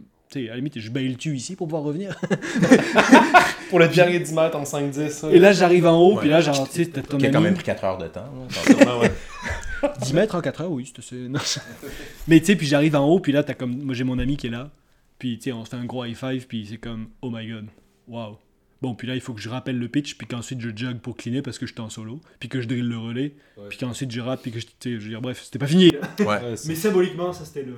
La fin, ok. Ouais, vraiment- un beau moment. Est-ce que tu as, après avoir euh, en fait grimpé ground up à chaque pitch, tu, tu redescendais pour nettoyer le, ben pas pour juste cleaner ton gear, mais pour nettoyer la voie également? En fait, euh, bon, évidemment, le rope solo, le, le solo encordé, implique que tu leads ton pitch, tu le rappelles et tu le rejug pour cleaner ta- ton gear et ensuite tu haul. Ouais. Donc ça implique quand même beaucoup de mouvements lents, comme l'artif.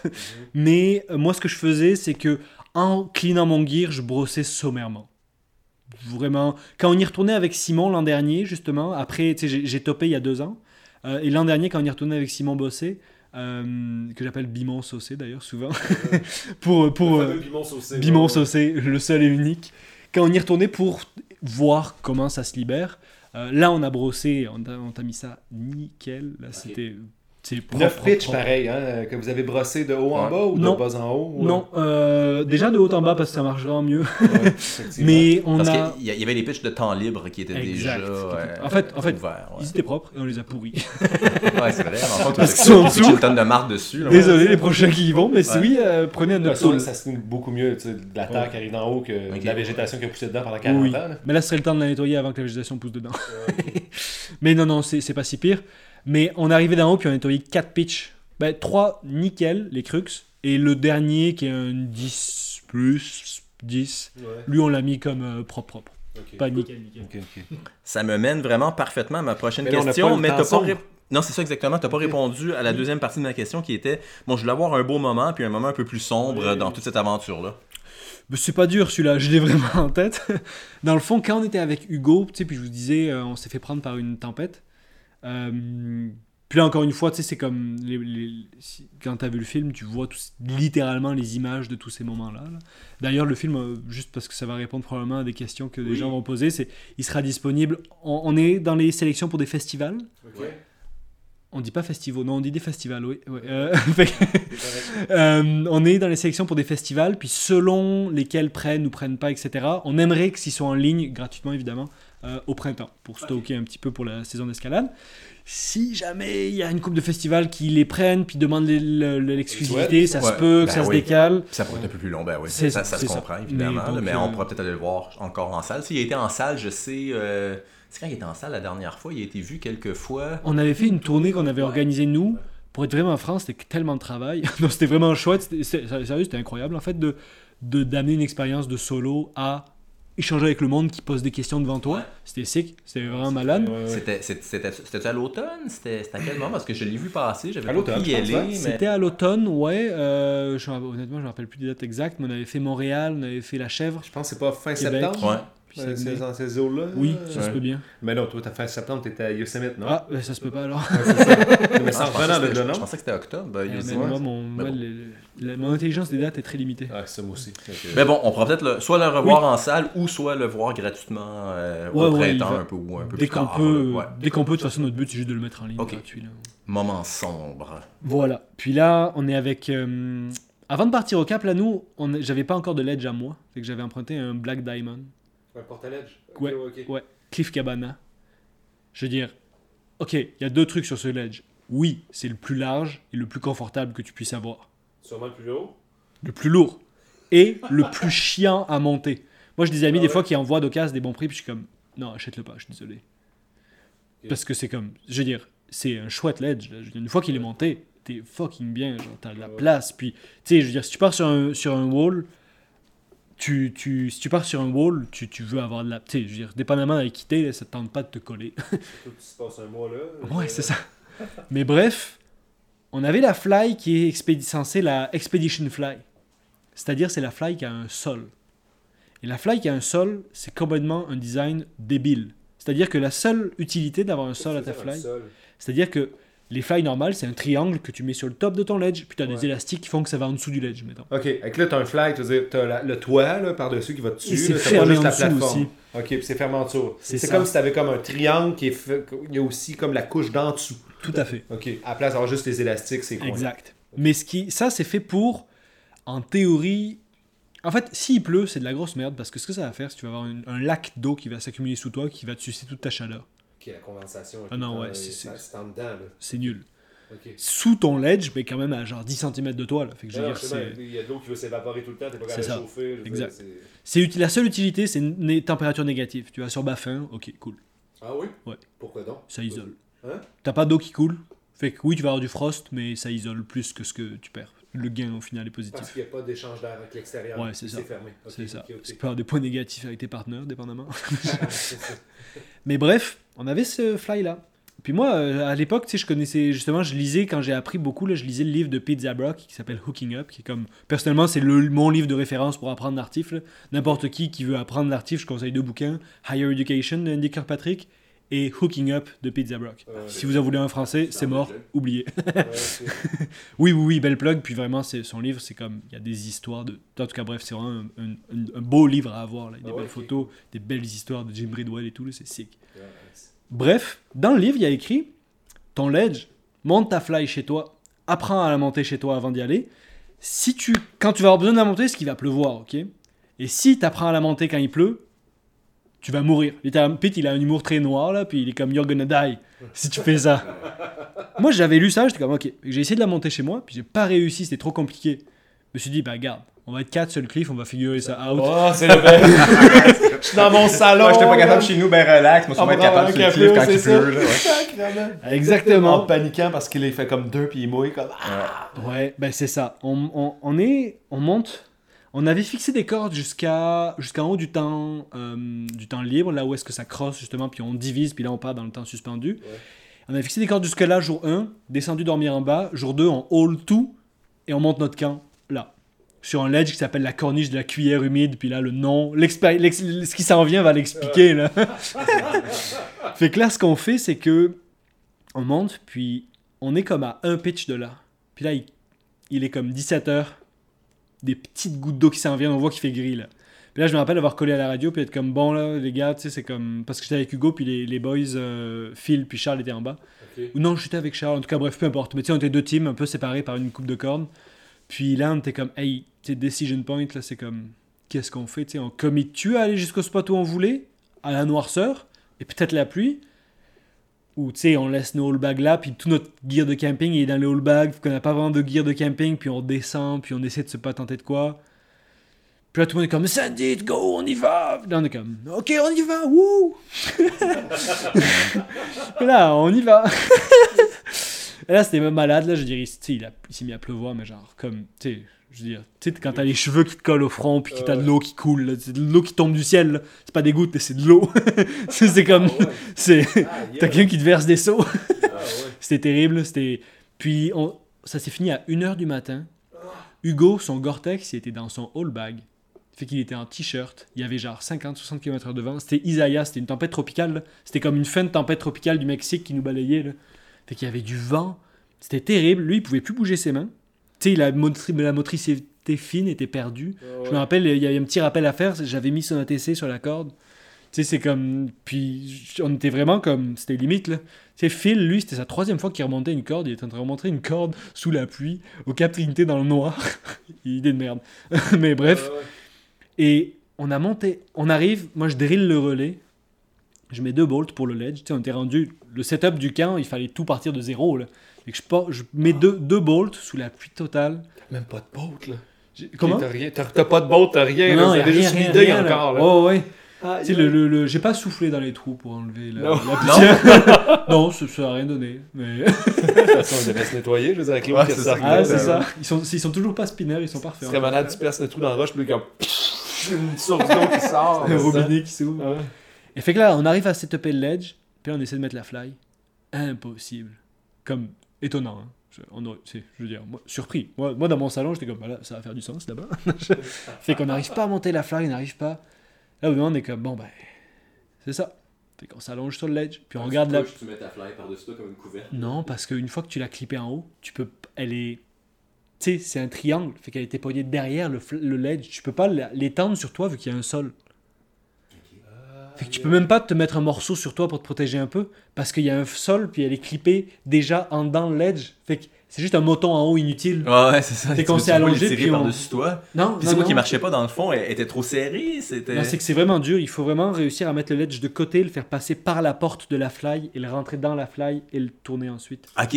Ah, vu, vu que la fly fait est que dans le fond, le ledge en tant que tel, il est comme à l'extérieur de la fly complètement. ça. Fait que la fly était de- dehors, Puis- inutile. inutile. On s'est couché puis on a regardé la pluie nous tomber dans les yeux. Ouais. Puis tu sais, un ledge c'est comme une toile. hein. C'est limite hypothermie, j'imagine. Ben, c'est ça qui est intéressant, c'est que ben il y, a deux trucs. Tu sais, c'est ça justement. Ça a le- donné, le pitch était à 1, ça a donné un pitch à 5. Ouais, c'est ça. c'est ça, exactement. Il était 4, ils sont Il y a- rendus Il 3. y a quelques orteils qui se sont perdus. C'est vraiment intéressant. ouais. Ça, c'est du bon fun. Ouais. Non, mais ce que ça fait, c'est que tu sais, la, la, la toile du, du ledge, tu sais, tu la tords, tu t'appuies, ça fait un petit creux. Fait qu'on s'est réveillé, on avait chacun un petit lac autour de nous. Tu sais, littéralement jusqu'à la moitié des épaules d'eau. Puis moi, j'avais un, j'avais, hey, j'avais un sac de couchage Quechua à 70 balles que j'avais acheté il y a 10 ans en France, plus 15. Et Hugo avait un mountaineering, tu sais, Whisper, euh, Western Mountaineering en duvet, genre 800 pièces, 0 degré, parfait. Mais tu sais, comme en duvet. Fait que le, moi, j'ai pas eu froid. Parce qu'il faisait, il faisait relativement chaud. C'était une tempête tropicale. Hein, on n'est pas dans un orage de neige, là, fait dans une tempête de neige. Là, je veux dire, c'était comme. Fait que moi, j'étais comme dégueulassement inconfortable, mais ok. Et Hugo, lui, par exemple, le lendemain matin, il a eu quand même très raide. C'est comme. C'est Ouais. ça. C'était moins. moins Est-ce que par hasard, c'est après ça qu'il a dit Ah, écoute, tu peux continuer tout seul si tu veux. euh. Oui, exactement. Je sais pas comment. Ouais, c'est ça. Aïe, aïe. Tu sais qu'ils vont pouvoir aller faire de l'artif après ça. Ah non, mais c'est- moi j'adore ça, c'est parfait parce qu'on est même pas encore rendu à J'ai même pas eu besoin de poser la question. C'est quoi ça. la pertinence de l'artif Tu as tout répondu. Il y en a comme aucune. Je me rouvre une bière juste Ah, Tu découvres au travers de ça. là. J'en doute dire, pas. Ça va être un beau moment pareil, couché dans la pluie. Je pense pas. Puis sûrement que quelqu'un a chanté du Mario Pelcha au travers de ça. là. Je peux pas croire que. Chante. Sors d'ici. Et si je pleure dans la pluie, Tu n'y verras que du feu, que de l'eau qui tombe sans bruit. Ton chum est mort d'hypothermie. Voilà. Bon, Serge. C'est malade. Ouais, ouais, c'est D'après moi, je vais gagner un prix. Ouais. Cheers. Ouais, Ok. bon. Santé. Santé. Donc, moi j'ai une question sérieuse pour toi. Vas-y. Parce que, ben, en- particulièrement maintenant que tu m'as dit que, que vous êtes retourné comme cleaner la, la voie, là. je voudrais te parler de ton objectif principal avec ça. Est-ce que le but premier était de faire la première ascension d'une voie en artif ou de nettoyer et d'ouvrir une voie qui pourrait être réalisée en libre par quelqu'un d'autre? Ou est-ce que c'est un projet en libre pour toi éventuellement? C'est comme un. Genre, il y a comme trois options. là. Ouais. Euh, C'est une bonne question, hein? Hey, c'est vraiment une bonne question, c'est hey, bravo. good job. Je crois que c'est ta job. Hein? Non, vraiment pas. Ben, c'est- n'est pas payé cher. Non, pas payé cher, là, mais à date, on a bien du fun. Je veux Ouais. dire, en plaisir, euh, Ah ouais, c'est. c'est- la barre est haute. C'est payant. C'est cool. Ouais. J'ai Bon. bien du plaisir aussi à écouter Ah, d'ailleurs ouais. en passant. Très gentil. Je vais voir si je vais écouter celui avec moi. C'est en weird Mon un peu. accent bizarre, un peu bâtard, là, semi-français du Saguenay-Lac-Saint-Jean. Je suis pas sûr que. Attends, c'est exotique, là. Ça Ah ouais, donne un petit ça. charme, là. Est-ce que tu veux que je répète la question? Ah non, je me tu- bien saisi? Euh, Il y avait trois options. Ouais. La première, c'était la gloire B. et la richesse. la gloire et la richesse, c'était Ouais. la première, c'était mon but. ouais. C'était ça, ouais, voilà. Non, moi, ce que je voulais. Ou est-ce que t'as vraiment fait ça, puis tu disais prix Martineau en tête, là, t'étais vraiment comme... Faut que je l'aide. Dans trois ans, je vais l'avoir. La doudoune rab. Ouais, C'était pour ça. Ouais, Exactement. Je vais pas travailler pendant trois ans, mais je... le gars, il a pas le sens des affaires. c'est comme. Ah, je vais prendre du sans sol, là. Attends, non, mais que j'ai ça- ma doudoune rab. Ouais, c'est ça. ça. Ça vient qu'une passe dans un gym, là. Oh, tabarouette, là, En ça, plus, ça. une passe dans un gym de Québec quand t'habites à Chicoutimi, crois-moi, c'était payant. Je pensais que c'était tout le même coin. Moi, là, rendu à Québec, c'est tout comme un peu la même région, là, ça se font tous Ah ouais, ensemble. puis C'est Simon Proulx, Moi, c'est l'Est. La côte nord. C'est ça, je suis comme... Moi, je suis Simon comme... Prou, puis les chutes de Montmorency, c'est pas mal à côté. Là. vraiment, là, je suis comme... C'est ça. Ouais, c'est le monde de banlieue de Montréal, on est comme, ah, c'est la région de Québec, tout ça. C'est ça. C'est le nord, là. Passe à Les. Esquimaux, là. puis- Ouais. Bon. Euh, moi, ce que, ce que je voulais. Regarde-moi, là. Moi, je peux pas qu'on se fasse canceller avec ça, là. Ok, mais il a toujours pas répondu à la question. Non. Non, mais là, vous me coupez. Ouais, On est parti. On boit une gorgée de bière de plus rendu là. Ouais, Continuez. comme on était bon jusqu'à maintenant, mais là, Ça, ça se dégrade. c'est c'est là que ça commence. Tu sais, je vais couper à peu près tout jusqu'à maintenant. Il va y avoir juste vous, comme, comme on pense à, à savoir avec Ouais. les pis tout Quand, ça. là, quand ça se met à chier. On commence avec 1, 2, 3, clac, la bière coupe, puis ensuite c'est vous qui me coupez. C'est ça. Ouais, ça. Nice, beau podcast. T'avais trois options, Tom. Ouais, euh, en fait, moi, ce que je voulais personnellement, bah, tu sais, ok. Ouais, il y a du monde, pour eux, ce qui compte pour une voix, c'est quand elle est libérée. Il y a même du monde que j'ai entendu dire qui pense que t'as le droit de renommer des voix une fois que tu les as libérées. Fuck you, fuck you. Bref, sais, ça dépend. Moi, je pense que ça dépend, c'est quoi la voix. Bref, peu importe, on va pas partir Ouais. dans ce débat-là. Ben, en fait, c'est exactement ça que je pose comme question. Fait que oui, on va partir dans ce débat-là. Parce que Steve commence à s'entraîner du 5-13 trad choss. Pour comme y aller, puis il veut renommer juste la voix. à partir du moment où ce que j'ai entendu, tu peux partir d'en haut en rappel. J'étais comme, pfff, Chris, man. Tu sais, Facile. Facile. Bah oui, oui, mais d'ailleurs, je peux donner le bêta exact de combien de cordes t'as besoin. j'en ai pas besoin, je vais aller mettre des bottes partout. Je veux dire, un seam avec des, un seam avec des copperheads, là, pour moi, c'est pas. Il y a pas un seul copyright dans la voix. Ah, ok. Bon, laisse-les répondre. Ouais, j'avoue, hein, c'est facile de déraper. Euh, moi, ce que je voulais, c'était ouvrir la ligne, grimper ma ligne ground up. Je veux dire, sais, comme moi, dans mon cœur, là, personnellement, je- ce que je valorisais en faisant ça, on sent- vous avez dû le comprendre, c'était l'aventure. Et l'aventure personnelle en plus. tu sais. J'avais une vision, mon idéal à moi d'aventure qui était comme me prendre du week-end dans la gueule, puis pas trop savoir qu'est-ce que j'allais faire, puis tomber des fois, puis des trucs comme ça. Que pour moi, j'étais comme, yo, ça c'est mon aventure, puis moi, quand je vais avoir fait ça, je vais avoir accompli mon, mon, mon, mon truc sur le Cap Trinité. Puis tu sais, je veux dire, les pionniers, c'est comme ça qu'ils ouvraient leur voie sur le Cap Trinité. Tu sais, je veux dire, euh, oui, il y a du monde qui a ouvert des voies. Tu sais, par exemple, je pense à la cavale euh, qui a été, tu sais, officialisée quand elle a été libérée. Euh, puis là, d'ailleurs, je mords la langue, mais je je connais pas le nom de la personne qui l'a ouvert. là. Je, me, je le savais, mais je le sais plus. Cavale, Ouais. c'est pas LP Ménard? Je- Ça se peut, hein. Je pense Ouais, que ouais, ça. Ouais. Puis c'est ce un serait triste que immense je, je projet sache pas de exactement, mais je pense, je suis pas mal sûr que c'est lui. Ouais. ton LP, euh, Ah LP ouais. hypothermie. Ouais, c'est- oui, effectivement, c'est lui. Excuse-moi, LP. De toute façon, il va venir sur le podcast, va tout compter ça. Ouais, ça va nous l'apprendre, la fameuse anecdote du skidoo. Là. Ouais, ouais, C'est ouais. sûr. Ok.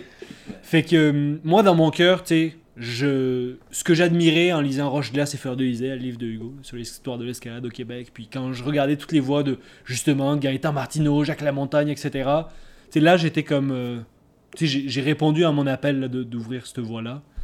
Puis oui, elle va être libérée, j'espère. J'aimerais tellement ça que ce soit Simon, parce que, tu sais, c'est mon ami, fait que je suis comme, yo, ce serait sick qu'on ait nos deux noms côte à côte. Pas de pression, Simon. Est-ce qu'elle est travaillée? non, mais est-ce que justement, elle est travaillée en libre en ce Ouais, moment? ouais, Simon, justement, travaille ça. Moi, j'y vais avec lui parce que j'aimerais ça, moi, la faire as free as can be. J'aimerais ça faire un 12, euh, 12 plus, Ok. peu importe, à 2, mettons. Ouais, c'est ça. Ben, ton, ton, ton niveau personnel là, en libre, c'est c'est- c'est-tu à 12 plus? 5, 9 plus.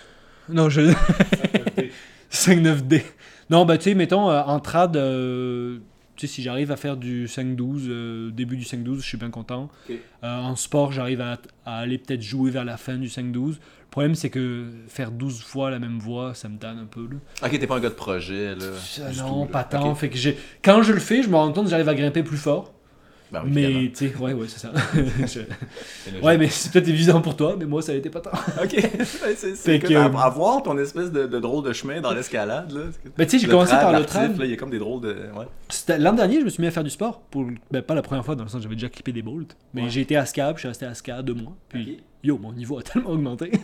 J'étais comme, hey! Ben oui. Tu sais, fait que bref, tu sais, moi j'aimerais ça faire, mettons, du 12. euh, tu sais, si j'arrive à comme augmenter mon niveau, puis aller faire un genre de 12 B, B C en trad, puis garde skipper les deux crux, mettons, je serais hyper heureux parce que ça me permettrait de redécouvrir cette ligne-là différemment. Ok.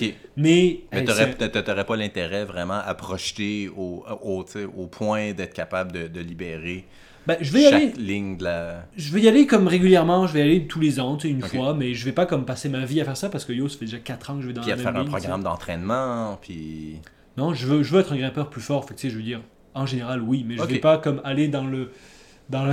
Je vais pas comme faire comme Serge puis me faire une fissure en bois de la même, euh, de la même taille. que- Non, ok, tu irais pas jusque-là. là. Non, non, non, non. Ok. Et aussi, il y a un dernier point qui est.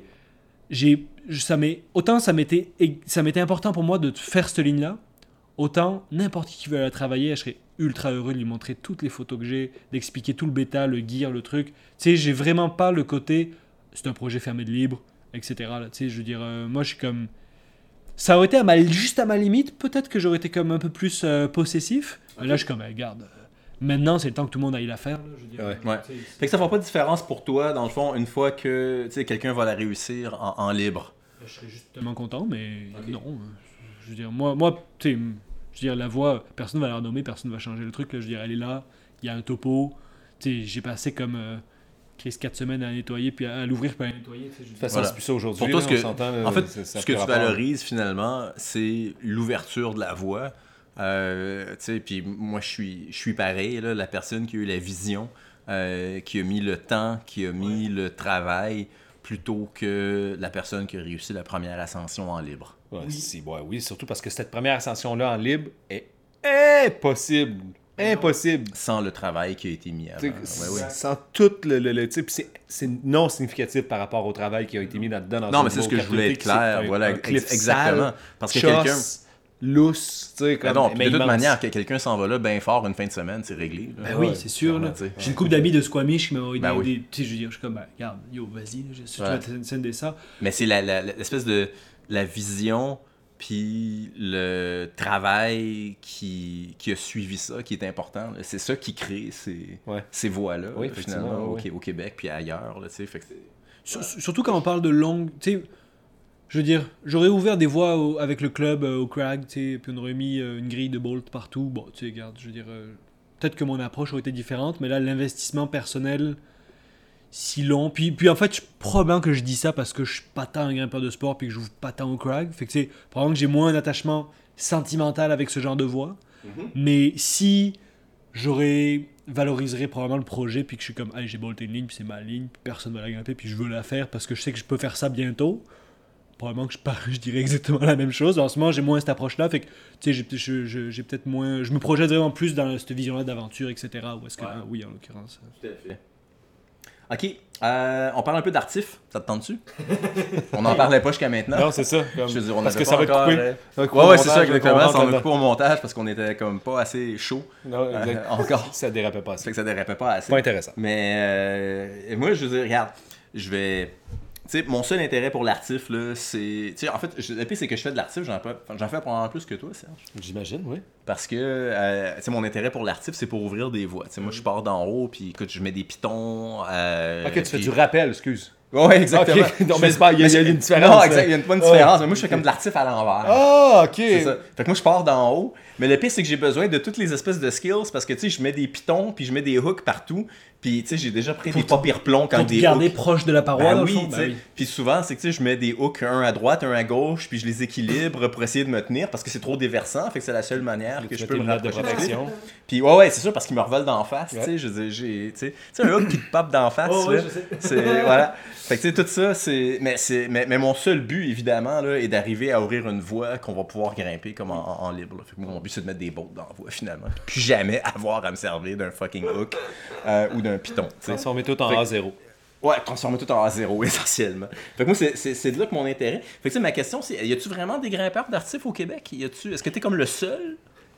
Non non je pense que je, je sais pas, euh, ou non, non, définitivement, je suis pas le seul. Il y a plein de monde. là. Je veux dire, euh, ne serait-ce que pour citer Yann Camus, qui donne des, des cours de rope solo, puis ce Ouais. genre de choses, puis qui, Ouais, ouais, puis qu'il y a un channel YouTube qui est super C'est intéressant. ça, c'est ça, avec plein de que je- tests que je fuckés, recommande, euh. Ouais, ouais, non, tout à fait. Bliss- non, mais c'est c'est hyper pertinent ce qu'il fait. Là. sa chaîne, c'est Bliss Climbing, justement. Ouais, Bliss Climbing, tout à fait. Puis il y a plein d'affaires vraiment cool. Tu sais, il y a des grimpeurs d'artifs. Moi, il y a plein, il y a quand même du monde. Tu sais, pour aller sur le Cap Trinité, souvent les gens c'est comme vision, aller au Cap, faire les grands galets, dormir sur le cliff.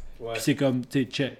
Mais pourtant, il y a quand même plusieurs voies qui passent en libre sur le Cap Trinité maintenant. J'ai checké un peu les topos avant justement d'en- d'enregistrer l'épisode, puis j'ai quand même. euh, C'est préparé? Vous, vous préparez un peu tout, tout, tout ça Non, non, non, attends.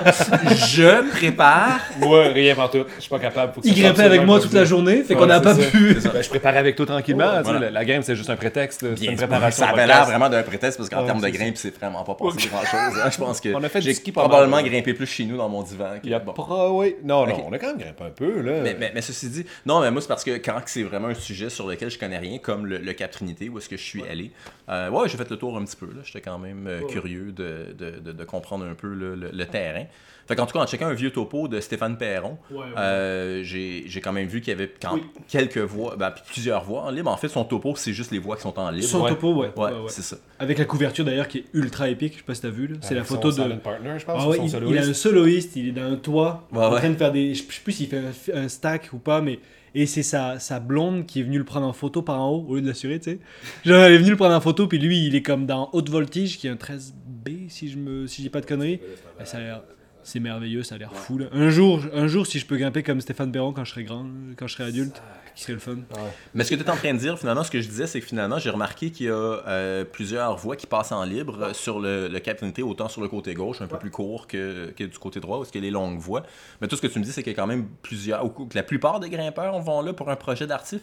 En fait, 90% des gens qui grimpent sur le Cap Trinité grimpent euh, Grand Galet, qui est soit A2+, soit... Ben pardon, C2+, rendu là maintenant. C'est C2+, ou A2, genre, mais fait que bref, tu le fais en C2+, tout le monde fait ça C2+, t'as une coupe, t'as peut-être une microcam, une micronote, puis ensuite un bon truc. Euh, mais au-dessus d'un ledge carré plat, là. Fait que si tu les blows, euh, tu te fais mal. Mais c'est vraiment, tu sais, c'est chill, là, je veux dire, c'est la voie la plus facile du cap. Il n'y a pas de difficulté en escalade artificielle, c'est vraiment facile. Euh, mais... C'est vraiment très drôle. Comme quand on- moi, on me parle des grands galets, là, tout ce que je vois, dans, tout ce que j'entends, c'est un, un 12D en Oui, trad. ben, je suis c'est comme, ça. wow, 12D en trad, c'est vraiment hardcore. là. Ben, sauf que voilà, ça, fait, ça donne un une- 12D en trad. C'est ça. Mais là, tu me dis 90% des grimpeurs vont faire ça. Ah ouais, ouais. Mais, mais, mais non, mais en Moi, je sais, je comprends, mais c'est ça, mais tu comprends, ça, ça, ça, ça compute pas. Ah ouais? Je veux dire, moi, je- tout ce que je vois, c'est un 12D. Je- J'entends pas dans ma tête, ah, c'est un 5-10 euh, A2. Genre, j'entends juste comme 12D. Je suis dans le sens que, tu sais, Ouais, le- le seul contexte est-ce que je pourrais. pas de grimpe là-dessus, là. Je sais, c'est ça que je t'ai dit. Ben, Ok. c'est- ça qui compute pas dans, Ah, dans- dans- dans ma tête. Sais, dans ma tête, je me dis, écoute, on, on est plus dans les années 60. Là. Je veux dire, tu t'en vas faire les grands, les grands galets, tu t'en vas faire un 12D. c'est la si t'es place- capable de faire un 12D, tu t'en vas faire les grands galets. parce que Autrement, tu t'en vas juste pas faire les grands galets. Mais, je, je sais que c'est une incompréhension de ma part, puis c'est ça que j'ai le goût d'explorer. Dans le sens que moi, je me dis, le seul contexte où est-ce que je vais aller faire les grands galets, c'est ben, je suis capable de grimper 12 trad solides, je vais en faire les grands galets. Autrement, je m'en vais pas là. Ah ouais, ouais, ouais. Ben, parce que t'as. Les gens. rom- Ben, en fait, il y a un truc avec le Big Wall, qui est donc faire de l'artif sur plusieurs jours et dormir en paroi, que les gens idéalisent beaucoup, c'est ça. Le côté, on dort sur un portaledge, c'est beau, t'as la vue. Puis ça, les gens, ouais, idéalisent beaucoup ça. C'est les gens fantasment sur ça. Mais quand t'as vraiment passé du temps sur un portaledge, je dirais, yo, Tu l'amènes n'importe en haut, là, tout le, le style de, de, de travail qu'il y a à faire pour l'amener là, là. C'est comme moi, si tu n'importe quand la Cap Trinité, si tu me dis dormir en bas puis avoir accès à la plage, puis aller me baigner, Ouais. ou Ouais. comme genre, Allô? Ou dormir sur le ledge, sur la paroi, n'importe quand là, je jog deux cordes le matin, trois cordes le matin, et ouais, je dors en bas, ça. Ouais. plutôt qu'aller dormir en paroi. Ben, clairement, tu sais, tu fixes des cordes, là. Je veux dire, Mais- vais t'amener des cordes, mon cliff, là. Je veux dire, on va en fixer des pitches, là. Mais tout le monde veut vivre cette expérience-là, beaucoup de monde veulent comme, tu sais, Ouais. puis souvent mettons des grimpeurs, tu sais comme. euh, Fait que dans le fond, eux, tu leur ferais une Via Ferrata qui s'en va comme en haut du, du Cap Trinité. Puis comme, ah ouais, moi je m'en vais que- faire la Via Ferrata. Puis là, tu peux dormir au, au milieu de la Via Ferrata. Puis Mais il y a quand même une marge d'apprentissage, là. bien Ouais, sûr, un peu de cynisme. Ah, ouais, Donne-moi ouais. comme. tu Mais arrête de donner du- des idées au monde. c'est comme. Via Ferrata au Cap Trinité, gang. Ouais, crissement pas loin, Via Opportunité Ferrata. d'affaires, sérieux, là. Tu pars une business de Zodiac. Peux-tu le canceller ou non? Ouais, ouais, ça, je vais couper c'est ça. cool, Ah, je, sais même pas comment. C'est clair que je coupe rien. Là. Ah Il y a ouais, tout de bon, là. c'est- Question tout, suivante. yes. Ah oui, je sais. Euh, où c'est qu'on s'en va? Oui, Yosemite. Oui. Tabarnak, c'est un, c'est un, un 90. ça, Non, mais non, on Non, parle c'est- d'artif. C'est juste, trois fois- c'est juste trois fois le Cap Trinité. Ouais, Ouais, c'est c'est ça. exactement. Ah non, non, mais, mais- on, pa- on parle C'est pas un d'artif. 180, j'ai dit 90. Comme, Ben, euh, c'est quand même un bon segue, Ouais, là, ouais, je trouve. ouais, là. ouais, ouais. Je veux dire, tu sais, on a parlé de l'intérêt pour l'artif. Bon, tu m'as expliqué qu'il y a encore du monde qui font de l'artif puis qui s'en vont principalement au Cap Trinité pour dormir sur un cliff. Euh, c'est très cool, tout ça.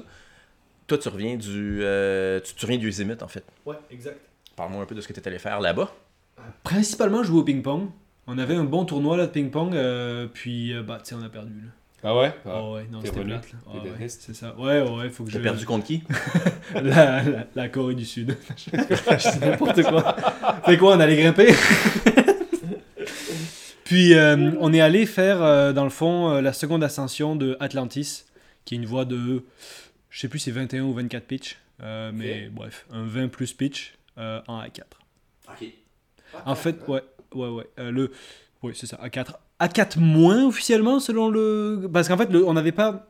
Ça a été grimpé une seule fois, fait que par l'ouvreur, qui l'a ouvert euh, en solo, euh, qui est. euh, Grosse question. Fuck. Un genre de doute s'appelle Turner. Oui, Dave Turner, c'est Dave ça. Turner. Ah ouais? Excuse. Chance t'es là, hein? Ben écoute, les, les- Tu connais ton, euh, ton article? Là, ouais, ok. c'est- Mais c'est- ce mec-là, en fait, c'est comme un. Il fait genre 6 pieds 5. Puis genre, il, était réputé pour être un mec, genre, tu sais, comme une machine. Genre, comme. Tu sais, il fumait des battes puis il grimpait des affaires monstrueuses. Genre. Et, en- et lui, il a ouvert une série de voies sur El Cap, des First Ascent. Fumer bien du weed, ça fait partie de l'expérience de faire de j'en conviens. C'est soit fumer de- du weed, soit boire pas mal d'alcool. Souvent, les gens, euh, on va dire. euh, Chris, il y, en a un- il y en a un qui est pas mal moins euh, lourd côté. Oui, oui, moi, je- à choisir, j'aurais préféré traîner 3 onces de weed que tout le... Bref, on y reviendra. Mais souvent, souvent dans, surtout dans l'artif dur, souvent, c'est comme un peu dans la tradition, les gens se... Tu sais, comme on va dire, émoussent un petit peu leur sens avant d'aller se confronter à ces expériences-là. Euh, on peut comprendre pourquoi, là. Je dirais, I guess que défier la mort on a daily basis. Allez voir si c'est pas un A5, mon A4. Ouais, c'est ça. Ouais. Euh, Donc c'était la deuxième, la seconde ascension de cette, de cette voie-là, qui est où finalement sur euh, El Cap? Euh, elle est, elle est sur la partie droite, juste à côté de Downwall. T'as un immense cave où est-ce historiquement t'avais le rope swing, euh, souvent là. Puis on part dans le cave. On a quatre, trois pitches à 45 degrés. Puis ensuite c'est déversant. Avant dernier pitch encore, tu pouvais lancer quelque chose, laisser tomber un truc, puis ça touchait pas le mur. Puis dans le fond, Dave Turner, c'est un mec qui était très fort, puis qui était réputé pour bah, pas sandbagger, mais tu sais, il côté new wave, mettons, ce qui veut dire sandbagger. Euh, et personne n'a répété ses voix parce que les gens avaient juste comme. euh, ben, C'était juste l'artif. c'est juste l'artif. Ok. Mais les gens, tu sais, il a une aura, ce gars-là, qui est intimide. Puis, tu sais, je veux dire, euh, de prime abord, euh, ses voix n'ont pas l'air. euh, tu sais, il n'y avait pas de topo pour ses voix. Sa voix, lui, on avait un topo qui avait été réécrit par. Par, euh, par- qui avait été réécrit dans le topo actuel. Là, encore une fois, je mélange des dons, là, fait que bref. Mais euh, ce topo-là, il, il s'est avéré être faux. Tu sais, je veux dire, un pitch qui est écrit à 2 finalement était à 4. Genre. Tu sais, à ce point faux. C'est- quand même, quand même intense. Euh, fait que nous, on a retracé le topo en faisant la voix, en fait. Et deux semaines in, il nous a envoyé ses notes parce qu'on lui parlait à Dave Turner là, sur Facebook. Tous les jours, on lui envoyait des photos, puis il était super stoked, là, il était trop content. Ah ouais, ouais, Ouais, En fait, on ça. devait aller faire un barbecue chez lui Non. après. Ouais, ouais. Ok. Mais moi, j'ai. Mais ça vous a pris trois fois plus de temps. mais là, en même temps, on a commencé à parler de ça, mais tu as manqué un, un détail euh, important que, dans le sens, tu t'es lancé dans cette aventure-là avec, euh, avec Pass the Pete on Pete, là, qui est, quoi? Pete Peter Za- Zabrock. Peter Zabrock, Exact. euh, qui est une légende euh, vivante là, de, de, de l'artif à, à, à Yosemite. Parle-nous-en un petit peu. là, comment tu t'es ramassé, dans le fond, à grimper avec lui, puis qui est ce, ce, ce fameux personnage? Ouais, en fait, Pete Zabrock, c'est comme euh, un gars d'Ontario qui habite à Hamilton. Puis euh, lui, il est, euh, il est conseiller financier, de ce que, je peux comprendre, mais tu le vois pas souvent travailler. il a 65 ans. Puis cette année, avec cette voie-là, il est devenu égalité avec Amon McNeely en étant la personne qui a grimpé le plus de voies sur El Cap. Qu'ils sont deux en tête.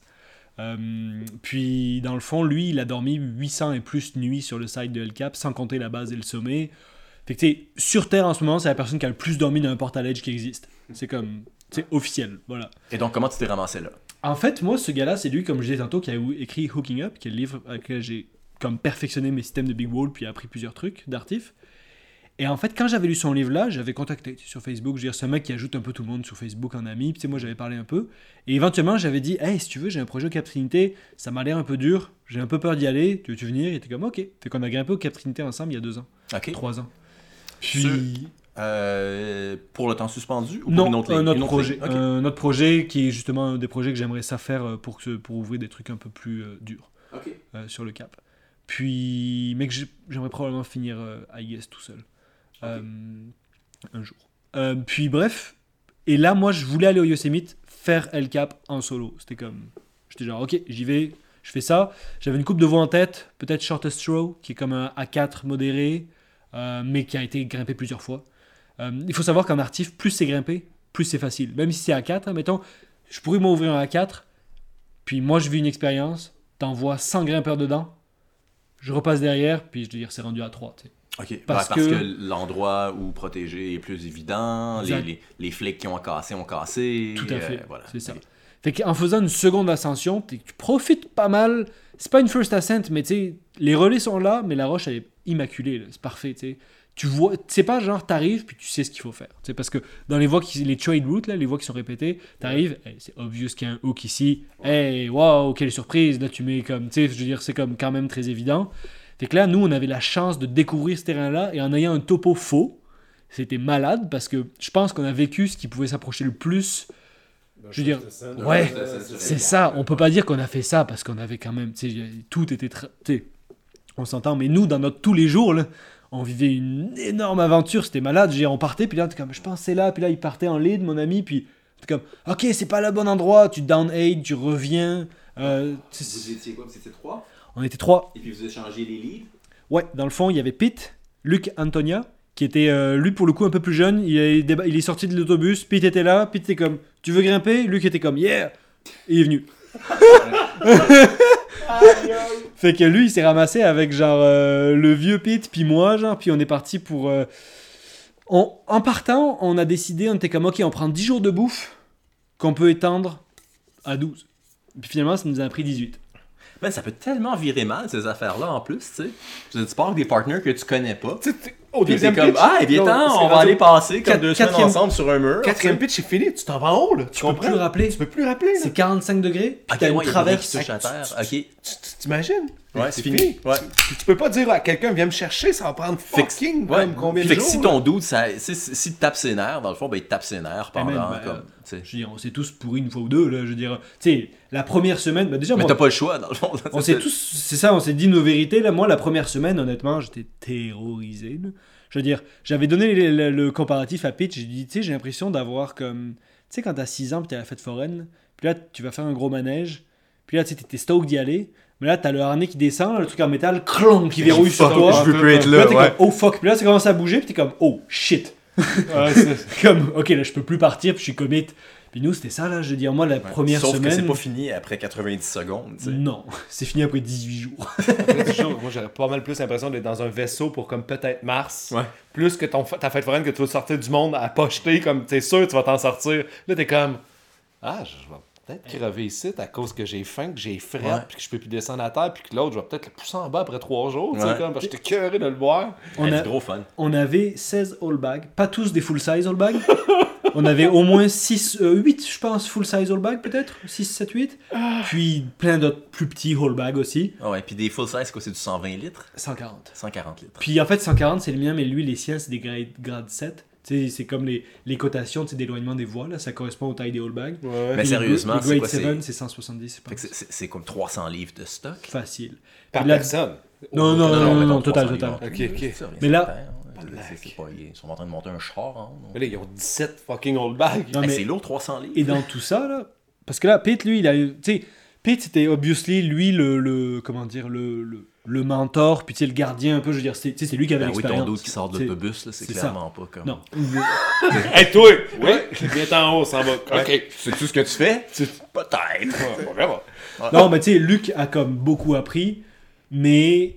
Tu sais, je veux dire, à la fin, je veux dire, il est sorti de là, puis je veux dire, il a appris tellement de trucs, puis je veux dire, à la Ouais, fin, puis il a abandonné l'escalade, puis il s'est vraiment mis comme C'est au, au badminton, ping-pong. au ping-pong puis au badminton. là, c'est- Non, non, mais. à la- Roll back, check. En bas, je décalisse. je vais m'essuyer en bas.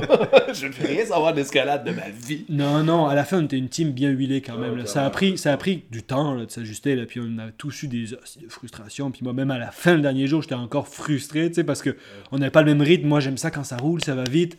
Les gars, ils étaient un peu plus tranquilles. Moi, j'avais mon avion à prendre. Eux, non. Fait que, ça a créé toutes sortes de situations d'attente qu'il fallait communiquer, verbaliser beaucoup. Moi, je trouve le crux, c'était comme, tu sais, parler tous ensemble. Communication-là, ouais. Et C'est Pete, vrai. lui, il a sa stratégie. Tu sais, lui, il aime ça partir vertical camping. Lui, il part lourd, win by attrition, il dit tout le temps. Fait que tu sais, tu prends assez d'eau, de bière et de bouffe pour rester là le plus longtemps qu'il faut. Et en parlant justement de bière, on avait un total de. et là, c'est les vrais chiffres, là, je j'invente pas, ok? On avait 60 bières, 6, 6 bouteilles de vin, 2 bouteilles de tequila, une bouteille de whisky. Et sur ça, les deux jeunes, donc moi et Luc, on était comme, hey, on boit pas tant, euh, Pete, fait que chill. Parce que j'étais pour dire 18 jours, c'est pas si pire que ça. Non, mais moi, j'ai Ouais, fait... non, Tantôt, il, il restait un litre d'eau, j'ai crissé à terre, le gros, là. Je veux dire, bois pas ton eau, là, on s'en revient en ski. Comme eux autres, 60 bières. 60 bières, tu s'en vas, tu vas éoler, c'était ben, ces à, bières-là. à la fin, là, puis là je suis désolé Pete si t'entends ça, mais anyway tu parles anglais, que tu vas pas comprendre, mais à la fin on- ils, nous, ils nous tendaient des bières, même quand on ne voulait pas, puis nous des fois on était comme ok ok, puis là moi je l'ai vidé sur le côté. ah, pour vrai. hein? bah là pour gagner du poids, yo à la fin. Sacrilège. Hey, Clairement Eh pas un non, sacrilège, j'aurais comme, hey. Comme... le premier pitch, Non, le hall, fois- une fois que t'es rendu à une fois que t'es rendu à quoi à 12 comme whole bag là, je veux dire Ben non, mais il y en a- là- il y en a juste un qui c'est de Non, la mais on boisson s'entend. dedans, c'est pas si pire. Tu sais 1 sur 12. Hey, moi, je peux te dire que la corde de ce hallbag là, elle aurait frotté contre une roche étonnamment. Mais moi, je pense que 4 onces de weed, là, mettons, là, Ouais. ça aurait été bien plus rentable. Ouais, ouais. sûrement. Un peu de moche, Ben, un peu juste de weed. fort, ouais. aussi, là, Ouais, rendu juste du fort. J'avoue que ouais, j'aurais probablement trimé dans la bière puis que j'aurais ajouté une coupe de bouteille de whisky. J'avouerai, puis là, genre, pour le coup, 100% avec Pete, le vin, c'était cool. Le soir, là, sur voir une bonne bouteille de vin en regardant le coucher de soleil, ou au milieu d'un lead le jour de ton anniversaire à la te Ah ouais, toi, t'as pas vécu ton anniversaire en plus au travers de ça, c'est de fou, c'est ça, ouais. Ouais, j'étais là, j'étais plus capable. à ce moment-là, j'étais au milieu d'un pitch dans, sur PO Wall, fait que c'est une des voix de Jim Ridwell qu'on rejoint. Puis c'était le jour de mon anniversaire, le soir, j'étais à la frontale, en train de driller un rivet au tempo noir, puis j'étais comme, Chris, c'est de la merde. Qu'est-ce que chier. granit si raide comme du, euh, du métal. là, Avec genre des, sur un copperhead rouillé pourri, genre. Non, j'étais sur un hook. Je suis resté 45 minutes sur un hook à attendre qu'il m'envoie la, la drill, ben, le tempo noir, parce que t'as pas le droit d'avoir des drills euh, électriques. Fait que euh, tempo noir pour poser un rivet. Parce que, et là, juste pour que ce soit très clair, Mais quand tu parles d'un rivet, là, tu veux dire je mets ça comme un stud, dans le fond? euh, juste un petit boulon, euh, tu sais, euh, littéralement carry edge bolt, là, que tu mets dans un trou. là. En fait, là, c'est un split shaft. Mais juste pour être du coup très clair, c'est comme, tu sais, driller sur une voie d'artif établie, c'est vraiment bad. Ouais, ouais, je C'est comme le pire que tu puisses faire en termes de style d'artif. Parce Ouais. que quelqu'un est passé, et toi, t'as eu peur, besoin, et ouais. tu drilles. Ouais. Ah non, ok, moi. Fait que nous, ouais, moi, ce qui se passait, c'est que c'était dans la nuit, je montais sur mes heads, sur les heads qui étaient en place, rouillés, pourris, et à un moment donné, ça- la fissure s'arrête, les heads s'arrêtent, et là, il y a une énorme tache blanche. Tu sais, il y a un flake qui avait arraché, là, obviously. genre. Ok. Fait Puis, qui était là à l'époque. Il y avait deux roches qui restaient collées, j'ai fait ça, les deux roches bougeaient, je les ai pas fait tomber parce que, je veux dire, euh, les autres en dessous et tout. Mais je veux dire, tu sais, c'était comme parce qu'il y a un flake qui est tombé que moi j'étais comme, ben garde, moi je juge, puis je suis prêt à assumer que, tu sais, en ce moment, il y a ça qui est tombé, je vais mettre une rivée. Si quelqu'un me le dit, tu sais, je suis- confortable avec ça. là. Mais c'est pas comme, euh, oh, on avait peur, c'était un 4, euh, on a mis une, une bolt. de- Fait que le rivet, c'est quoi C'est trois quarts de pouce? Parce que c'est pas des studs comme on est. comme- des- C'est pas une boat conventionnelle. là. Non, non, c'est, c'est, il n'y a pas d'action mécanique de- du cône qui tire. là. C'est juste littéralement un trou un peu plus petit que le morceau de métal que tu mets dedans. Ça rentre, puis c'est coincé là. Ok. C'est tout. Fait que oui, je pense que c'est du 3 quarts ou du 1 quart, ça dépend les. C'est pas gros. Ah ouais. Parce que c'est long, driller, c'est long, hein, driller ça. à Ça doit être dégueulasse. Eh, Ouais. Honnêtement, les premiers pitchs, parce que Dave Turner qui a ouvert la voie, il était en solo. Fait que lui, il avait deux bolts et un rivet à chaque relais. Un rivet pour mettre son porte à ledge, puis deux bolts pour mettre son, son bag, etc. Puis tu tant que tout est relié ensemble. Ah, puis dire, de la boat, ça doit durer un pouce, là, ça doit pas être non plus. ouais, c'est euh, pas très profond. hein. Non, c'est ça. Mais lui, il avait hyper bien drillé ses affaires. Ils étaient pas shallow. Là. Tu sais, t'avais pas de thread qui sortait. C'était vraiment bien fait. Et nous, on a, au début, on rajoutait une bolt à chaque relais. Puis au bout d'un moment, j'étais comme, ok, on va rajouter un rivet parce que c'est trop long. C'est 45 minutes, autant pour noir, c'était. euh, en écoutant de la house, là, je mettais 45 minutes à mettre un. tu sais, en temps comme. Ouks, ouks, ouks, ouks. Hey, sérieusement, je serais arrivé à un relais puis j'aurais dit, man, et où la corde fixe? Chris mon camp là. Je veux dire, C'est une histoire de fou, ça. Comme, j'en reviens pas. Putain, Puis c'est un, des- puis euh, de même, ça tient quoi, là? Je veux dire, est-ce que c'est raté? C'est-tu comme. Ben, là, je J'ai aucune idée. C'était un, un boulon euh, de mécanicien qui est planté dans un trou. là, je veux dire, euh, Wow, faut débrouiller ok. avec ça. là. Je sais pas. Ok, c'est pas. Fait que c'est pas raté, ça répond à la question. Non, non, non. Mais tu mets des screamers. On avait quasiment Bien pas de dégaine. On avait aucune dégaine de sport. On avait juste des screamers. Ah ouais, ok. Juste des screamers. Ok, Ouais, ben en fait, moi j'ai amené mes 12 dégaines de sport. ok. Pete se foutait bien de ma gueule. Ah ouais, pourquoi il se foutait de ta gueule? T'amènes Ben- juste des screamers juste parce que. Quand c'est dur, tu mets que des screamers partout. Ah ouais, clairement, là. Ouais. Je veux dire, tu vas absorber le plus que tu peux si tu chutes. euh. Ah ouais. Les screamers, de toute façon, avec ton poids, ils, ils te portent en masse, là. mais- Oh oui. Mais même dans le relais, je veux dire, tu peux hauler là-dessus, ces affaires-là Non, ou- non, non, ben dans le relais, on faisait des relais en dynéma. tu sais. Ah, ok, ok, ok, ouais, ça veut dire. Mais euh, c'est ça. Et je- Mais c'est malade, man. 18 jours sur le mur pour euh, la deuxième ascension Ouais. de Et cette voie-là. ce qui est officiellement le speed record. Parce que Dave Turner a mis 21 jours à ouvrir la voie. en solo. En drillant tout. Puis nous, on a mis 18. Fait que c'est, on a un record de vitesse techniquement sur El Capitan. C'est Ok. vrai, la vitesse et de Ah la ouais, au lait, là, je veux dire. Mais euh, ça reste le record de vitesse. Jusqu'à ce que quelqu'un la fasse probablement. Ouais, clairement. y a-tu ben, y avait-tu d'autres mondes en même temps que toi sur le mur pour faire de l'artif ou euh, Il y avait du monde dans des voies d'autres bords. Euh, étonnamment, ben moi il y avait comme Et tu voulais pendant la chute de roche? Parce que c'est pas loin de la chute de roche. Hein, on a vu on a vu une bonne chute de roche ouais, un Ouais, des ok. jours là. Puis là euh, ouais, ouais euh, c'était drôle parce que Pete lui il a amené un trombone, en haut un trombone. Fait que c'était la première d'ailleurs trombone trombone ascent que ça fait de pas de histoire-là, la ouais. première ascension avec un trombone de El Capitan, puis il jouait comme tu sais tous les jours du, du jazz, c'est un joueur de jazz. Fait que là euh, énorme chute de roche au milieu de la journée. Il sort son trombone puis il joue la marche funèbre. Mais le soir on dit C'est jamais là, malade un malade. trombone, tu sais, c'est comme quand t'es rendu à 12 holdback, Ben, je c'est dire, un euh, trombone de moins, un trombone de plus. Là. Encore là, c'est ça, mais tu sais, c'est. J'ai des histoires, on pourrait en parler pendant des heures. Là. Je veux dire, on, on a fait un corps shot en roulant là, sur une corde tellement on avait de poids. Là.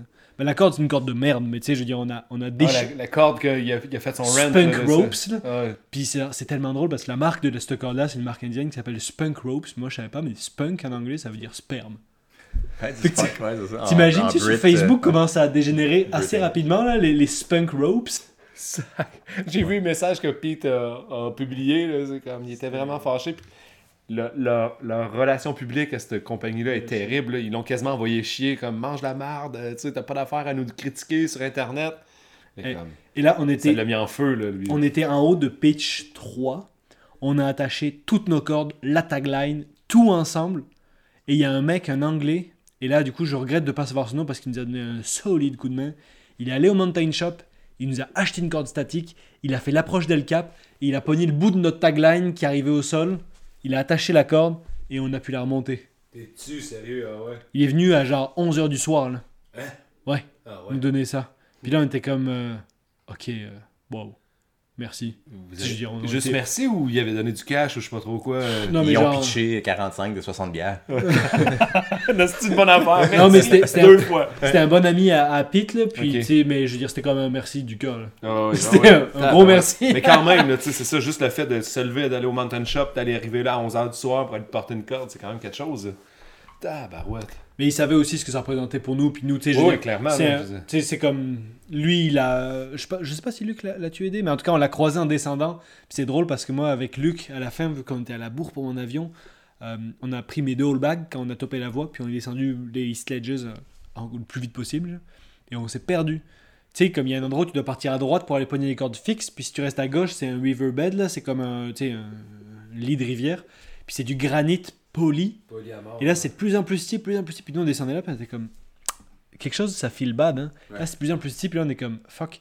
Et on entend une voix dans le vent. Puis là, on crie, le mec crie, puis là, on remonte, puis on va au bon spot, aux cordes fixes. Et c'est justement le mec qui nous avait donné le, le- la- corde Ah, fixe, la, corde hein. statique était là. Tu sérieux, ouais. Et, et c'est deuxième fois qu'il nous save le cul parce que, genre, on regardait, puis là où est-ce qu'on s'enlignait, là, je veux dire, c'était la mort. C'était Ah, comme. C'est juste une slab de plus en plus steep, puis la fin de ça, t'as 600 mètres à Tomahawk, genre, euh, tu sais, je veux dire, c'est comme fini. puis était comme. Moi j'étais choqué, là, genre, moi c'est le moment où j'ai le, le moment où j'ai le plus eu peur de tout le voyage. C'était pas le crux euh, en Ouais. A4 que je C'est en lidais. essayant de redescendre c'était en d'El Cap, par, par le chemin 100%. normal. Ouais. Ah ouais, les séries de hooks là dans le crux, tu sais, t'arrives, t'es prêt, t'as ton système, mais là, yo, descendre avec un 140 litres sur le dos, Ouais. foulé, avec des affaires qui partent dans tous les sens parce qu'il n'y avait plus de place dedans, Voilà. sur une slab en 5-4 à dégrimper, avec Ah non. 600 mètres de là, c'est comme, on d'exposition. s'entend, tu tombes, c'est fini, tu Ah, déboules, tu déboules, tu y a déboules, bas, le passe, monde ramasse fini, tes bouts de, oh, tes bouts de membres, puis... euh, Ah Non, c'est comme. C'est ça. C'est fini.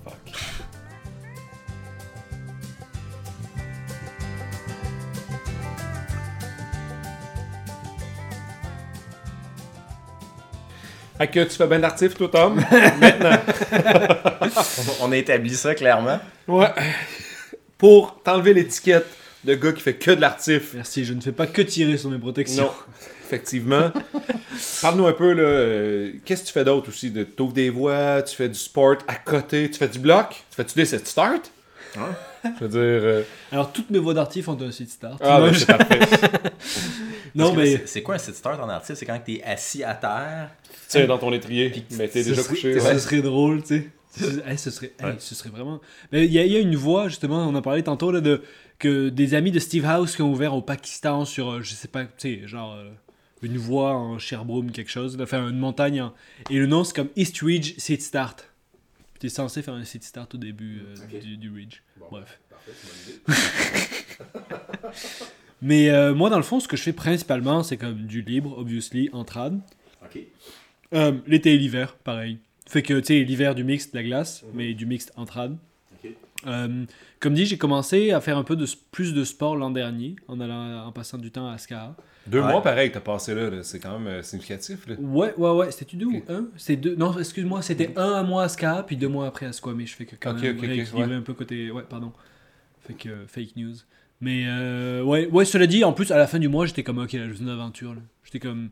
Tu sais, je le filais, là, j'étais comme, ok, clipper des balls, c'est bon, c'est fini. C'est comme. Je suis devenu plus fort, mais là, regarde. Ok, t'as comme une dose, puis après ça, t'as besoin d'aller te perdre dans le bois pendant un bout de temps. là. Ouais, ben, on dirait que le côté. Squamish, c'est l'artif encore que t'as appelé là. là, là. Ouais, c'est- En fait, quand je suis arrivé à Squamish, moi, euh, Clairement pas l'escalade d'aventure. je ben, mon voyage dans l'Ouest, j'avais pas pris mon stock d'artif. J'étais comme, ok, je veux sortir de ma zone de confort, de comme faire de l'artif, euh, de confort. J'étais comme, tu sais, je veux me forcer à comme m'améliorer en libre, faire du, tu sais, je veux dire, euh, ouais, du trad, aller faire beaucoup de trucs. Fait que j'avais fait ça. J'arrive à Squamish, je me fais mon groupe d'amis. Quand les gens comprennent que je fais de l'artif, il y a quatre personnes qui veulent faire de l'artif avec moi parce qu'ils veulent tous apprendre à faire de l'artif. Là, je suis comme, ah fuck. Fait que là, euh, j'ai proposé, il y avait- il y avait une fille dans le groupe qui voulait, euh, qui voulait bien faire de l'artif. Ok. Orienter tes choix un peu, hein. Puis là, elle est allée une fois, Puis elle voulait plus faire puis elle voulait plus jamais faire. Non, mais là, c'était quand même. On a été comme faire cette voie-là. On avait tout réussi à. Moi, j'ai réussi à patenter un rack d'artif. Elle avait des trucs. On a réussi à trouver un portaledge de son ex à elle, etc. On allait sur le sheriff badge.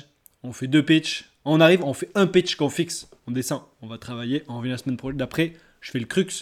Je fais un pitch de plus. Fait que deux pitchs en une journée. C'est elle qui t'a même- assuré dans ta chute immense Ouais, là, que exact, tu parlais tantôt. Là. ok. Bref, on monte le ledge. On passe la nuit là.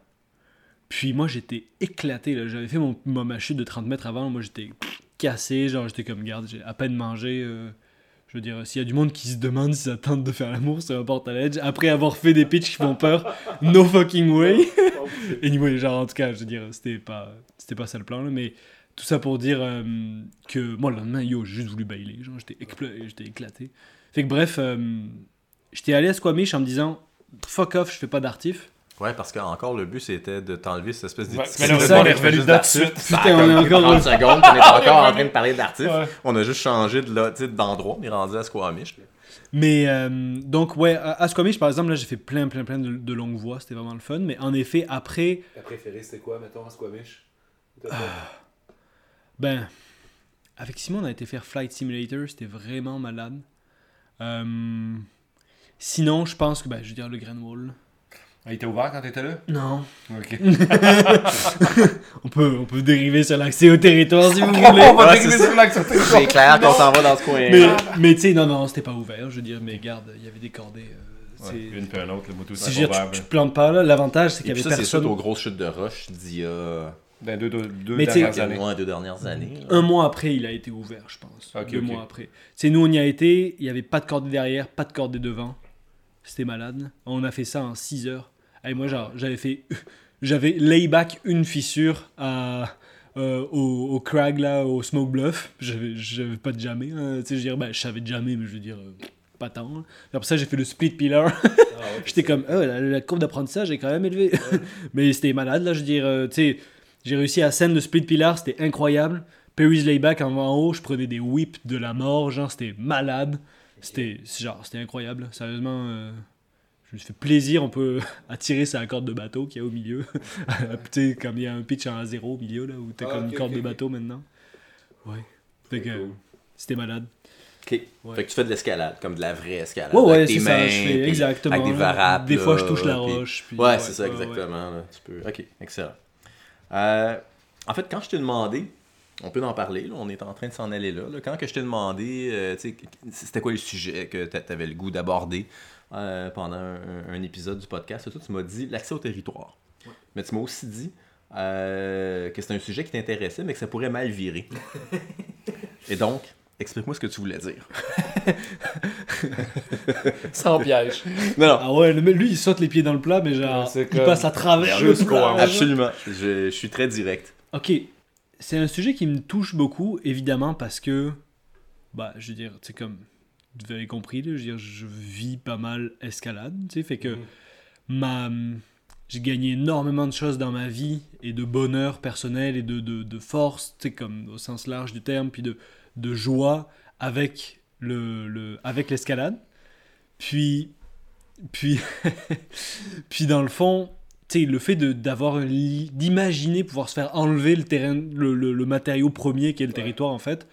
Euh, S'imaginer de pouvoir se le faire enlever de nos mains et de nos pieds et de nos étriers, euh, ça vient tellement me chercher en fait.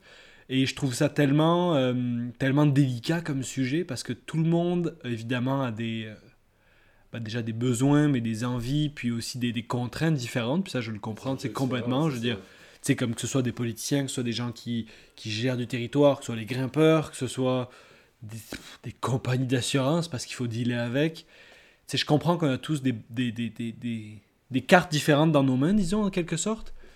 Mais moi, en tant qu'individu, ça m'aide tellement à faire des choses que je trouve euh, un peu comme... euh, au-dessus de, de toute la, la, de toute la, la, grisaille de, de, ce que peut être la vie genre, puis comme ça aide tellement des gens à transcender tout ça que j'ai comme il y a une partie de moi qui fondamentalement arrive pas à comprendre que quelqu'un puisse te dire ah ben non t'as pas le droit d'aller là ou comme ah ben non il faut pas que tu grimpes à la frontale parce que c'est pas permis de grimper la nuit ou Cadrons comme- autour des Oh! enjeux qu'il y a d'accès plus pour la game d'aventure dans les différentes CEPAC. là. Je veux dire, il y a comme une mécompréhension comme présentement dans les Ouais. hautes gorges, dans les grands jardins Ben, C'est un des- petit peu ça que je voudrais, voilà, exactement. Aller dans le concret de la Allez, chose. un- un- un petit. Non, non, mais sans, Oh, ouais, sans y, non, aller, je sais, je y sais. aller de bonne foi et puis tu sais, parler de ton expérience parce que évidemment, tu sais, mon expérience à moi par rapport à l'accès et la tienne va être Ouais. très différente. c'est sûr Et puis c'est ça qui m'intéresse de comprendre un peu quelle est ton expérience de l'accès, quelle est la, la problématique que, que tu vis par rapport à ça euh, dans le concret là plutôt. que- Ouais, ouais. Voilà. Ben moi déjà, en vivant au Saguenay, je grimpe beaucoup dans des CEPAC. Tu sais, je grimpe euh, Grand Jardin, Haute-Gorge, euh, évidemment. C'est pas mal les trois endroits que je fréquente le plus dans ma grimpe en général. Tu sais, l'été, tous les week-ends, je suis au Grand Jardin, jusqu'à ce que Cap-Trinité ouvre.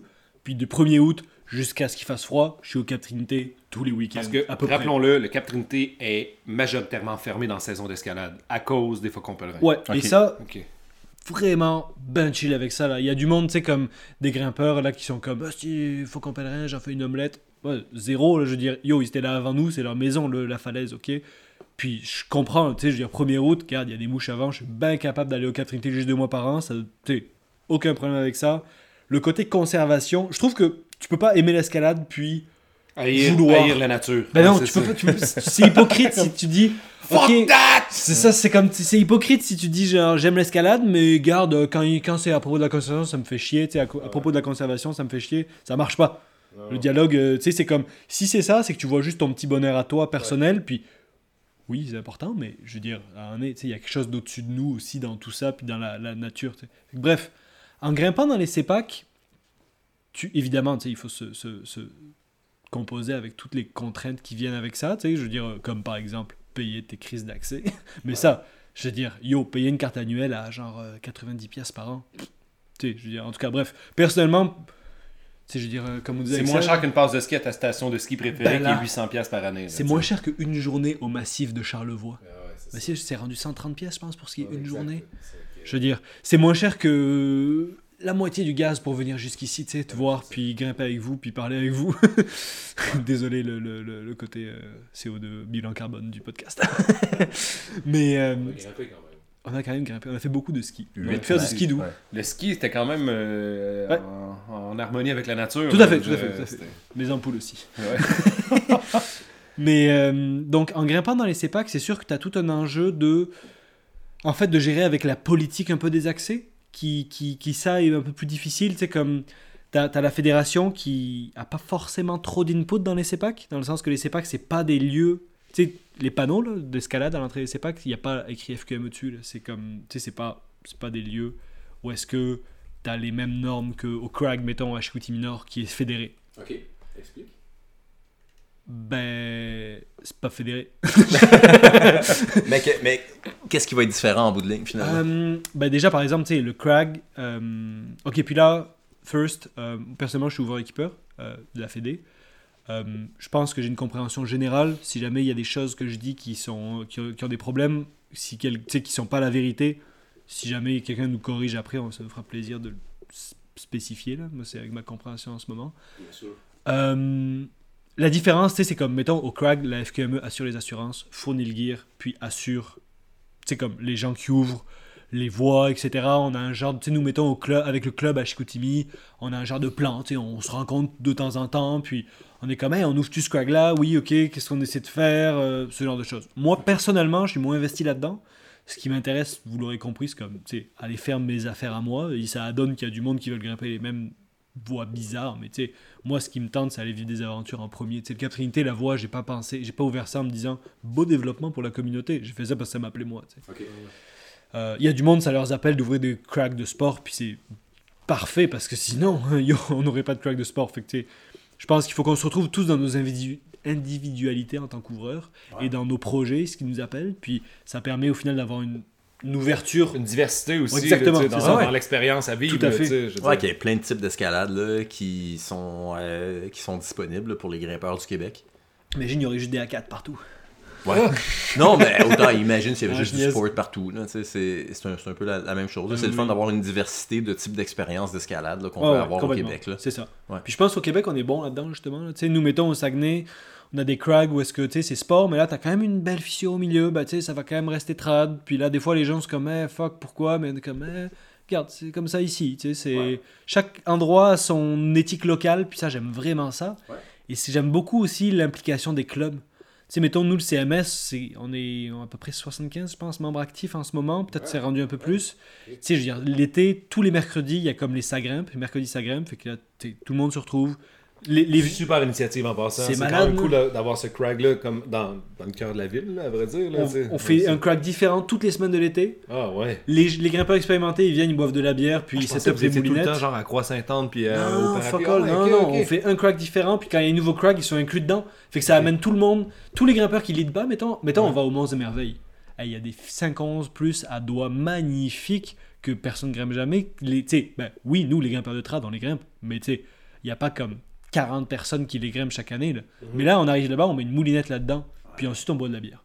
puis là, tous les, je- les jeunes grimpeurs, les gens qui sortent du, du gym et tout ça, hey, ils découvrent tous ces spots-là, puis là, on peut aussi leur parler, tu sais, des sensibilités d'accès. Mettons, Mons Merveilles, justement, c'est comme un propriétaire qui il n'aime pas trop qu'on voit les bolts, fait que tu sais, peut-être que des fois on va, on va imaginer, on va peut-être vouloir les peindre, euh, il veut vraiment pas qu'il y ait de la musique ou des crises de feu ou des chiens. Ben les chiens, il est chill avec ça, mais tu sais, il faut qu'ils soient attachés. Fait que bref, Ouais. ça nous permet de, de, de- De d'essayer un petit sensibiliser peu. tes communautés Ouais, justement exact. aux enjeux Faire de d'accès. puis- l'éducation, c'est super Ça, c'est important. hyper important. Fucking nice quand même comme initiative. là. Ben oui, c'est Ouais. malade. là. Puis nous, on boit de la bière pendant ce temps-là, c'est malade.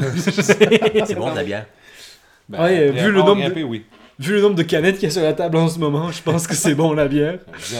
Faut le dire à tout le monde, c'est de la point zéro. Hein? On boit juste comme de la fausse bière. Non, pour- non, là, celle-ci, elle est 2.5.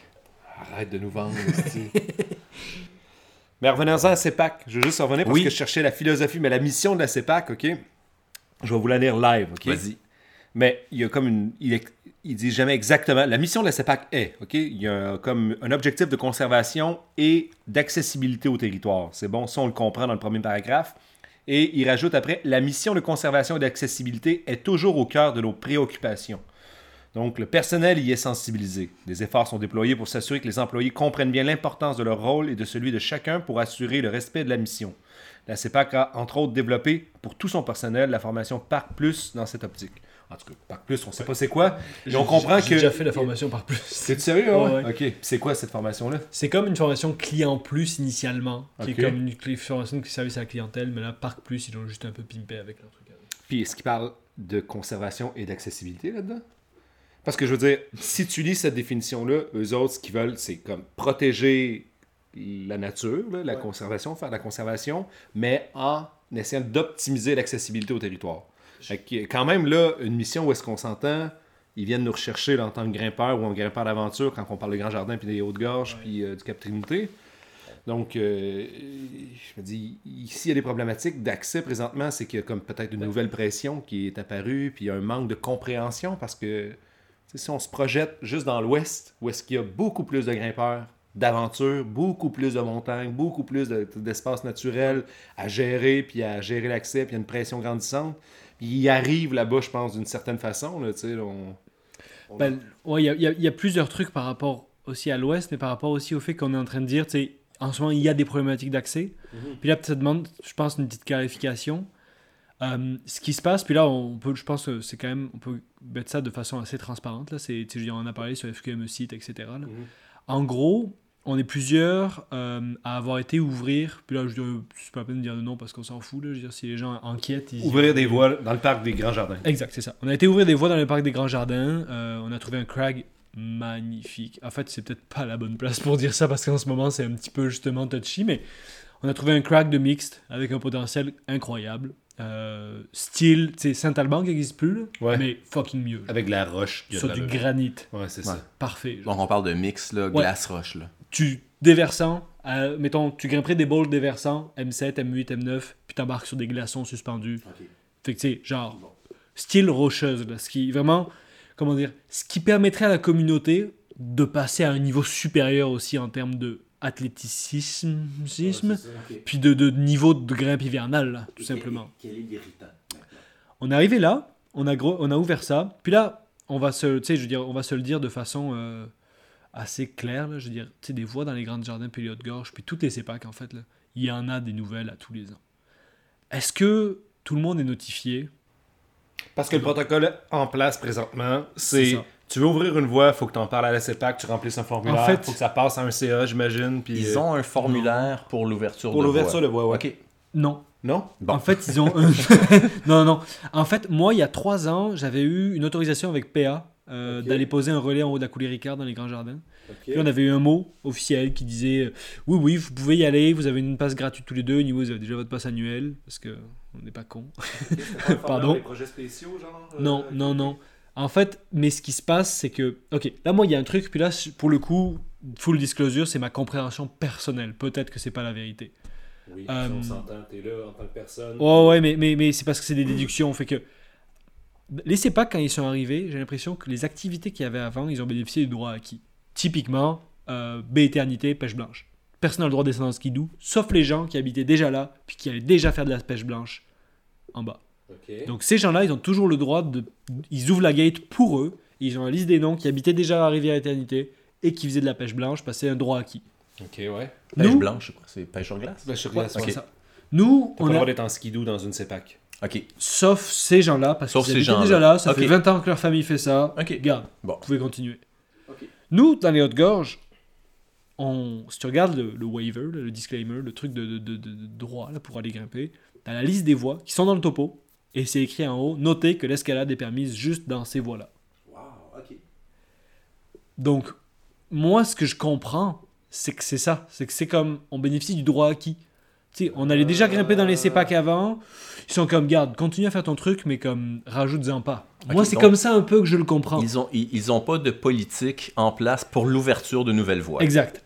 La plupart des sites, tu regardes, puis l'escalade n'est pas inscrite dans les activités officielles. Parce que je pense que mon feeling, c'est que c'est plus d'effort pour eux d'essayer de le gérer que de juste comme, garde, on laisse faire. Pas Pourtant, grand pour le gérer, il faudrait juste s'entendre sur un sentier d'accès. Après ça, comme où est-ce qu'on fait de l'ouverture? Même s'il y a des nouveaux endroits, tu sais, comme OK, il y a un nouvel endroit, c'est quoi le le sentier d'accès? Est-ce qu'il y a des enjeux de conservation, justement, des, des enjeux de- de- d'espèces protégées? Le sentier peut pas passer là, on passe là, on passe là. Est-ce qu'il y a des enjeux à paroi Puis après ça, si les réponses c'est non, non, non, puis tout est correct, ben let's go, là. Parce que, est-ce que les CEPAC développent des nouveaux sentiers? Ben, il y a plusieurs trucs. Euh, nouveau sentier, oui, définitivement. Eh bien, la même procédure, dans le sens que développer un nouveau sentier de randonnée pédestre et développer un nouveau sentier qui mène à une nouvelle falaise et une nouvelle voie qui mène en haut de la falaise, c'est essentiellement le même processus. Ouais, mais nous, on dépense pas d'argent. Nous, les, les gens, mettons l'été, là, tu vas au moins, tu vas, tu sais, je veux dire, regarde, escalade de glace au Québec, le groupe au complet, là, on est 3500 membres. Les grands jardins, moi, quand je travaillais à la Via Ferrata, pendant les vacances de la construction, c'est 4000 personnes qui viennent à tous les jours faire le Mont Lac des Cygnes à la marche.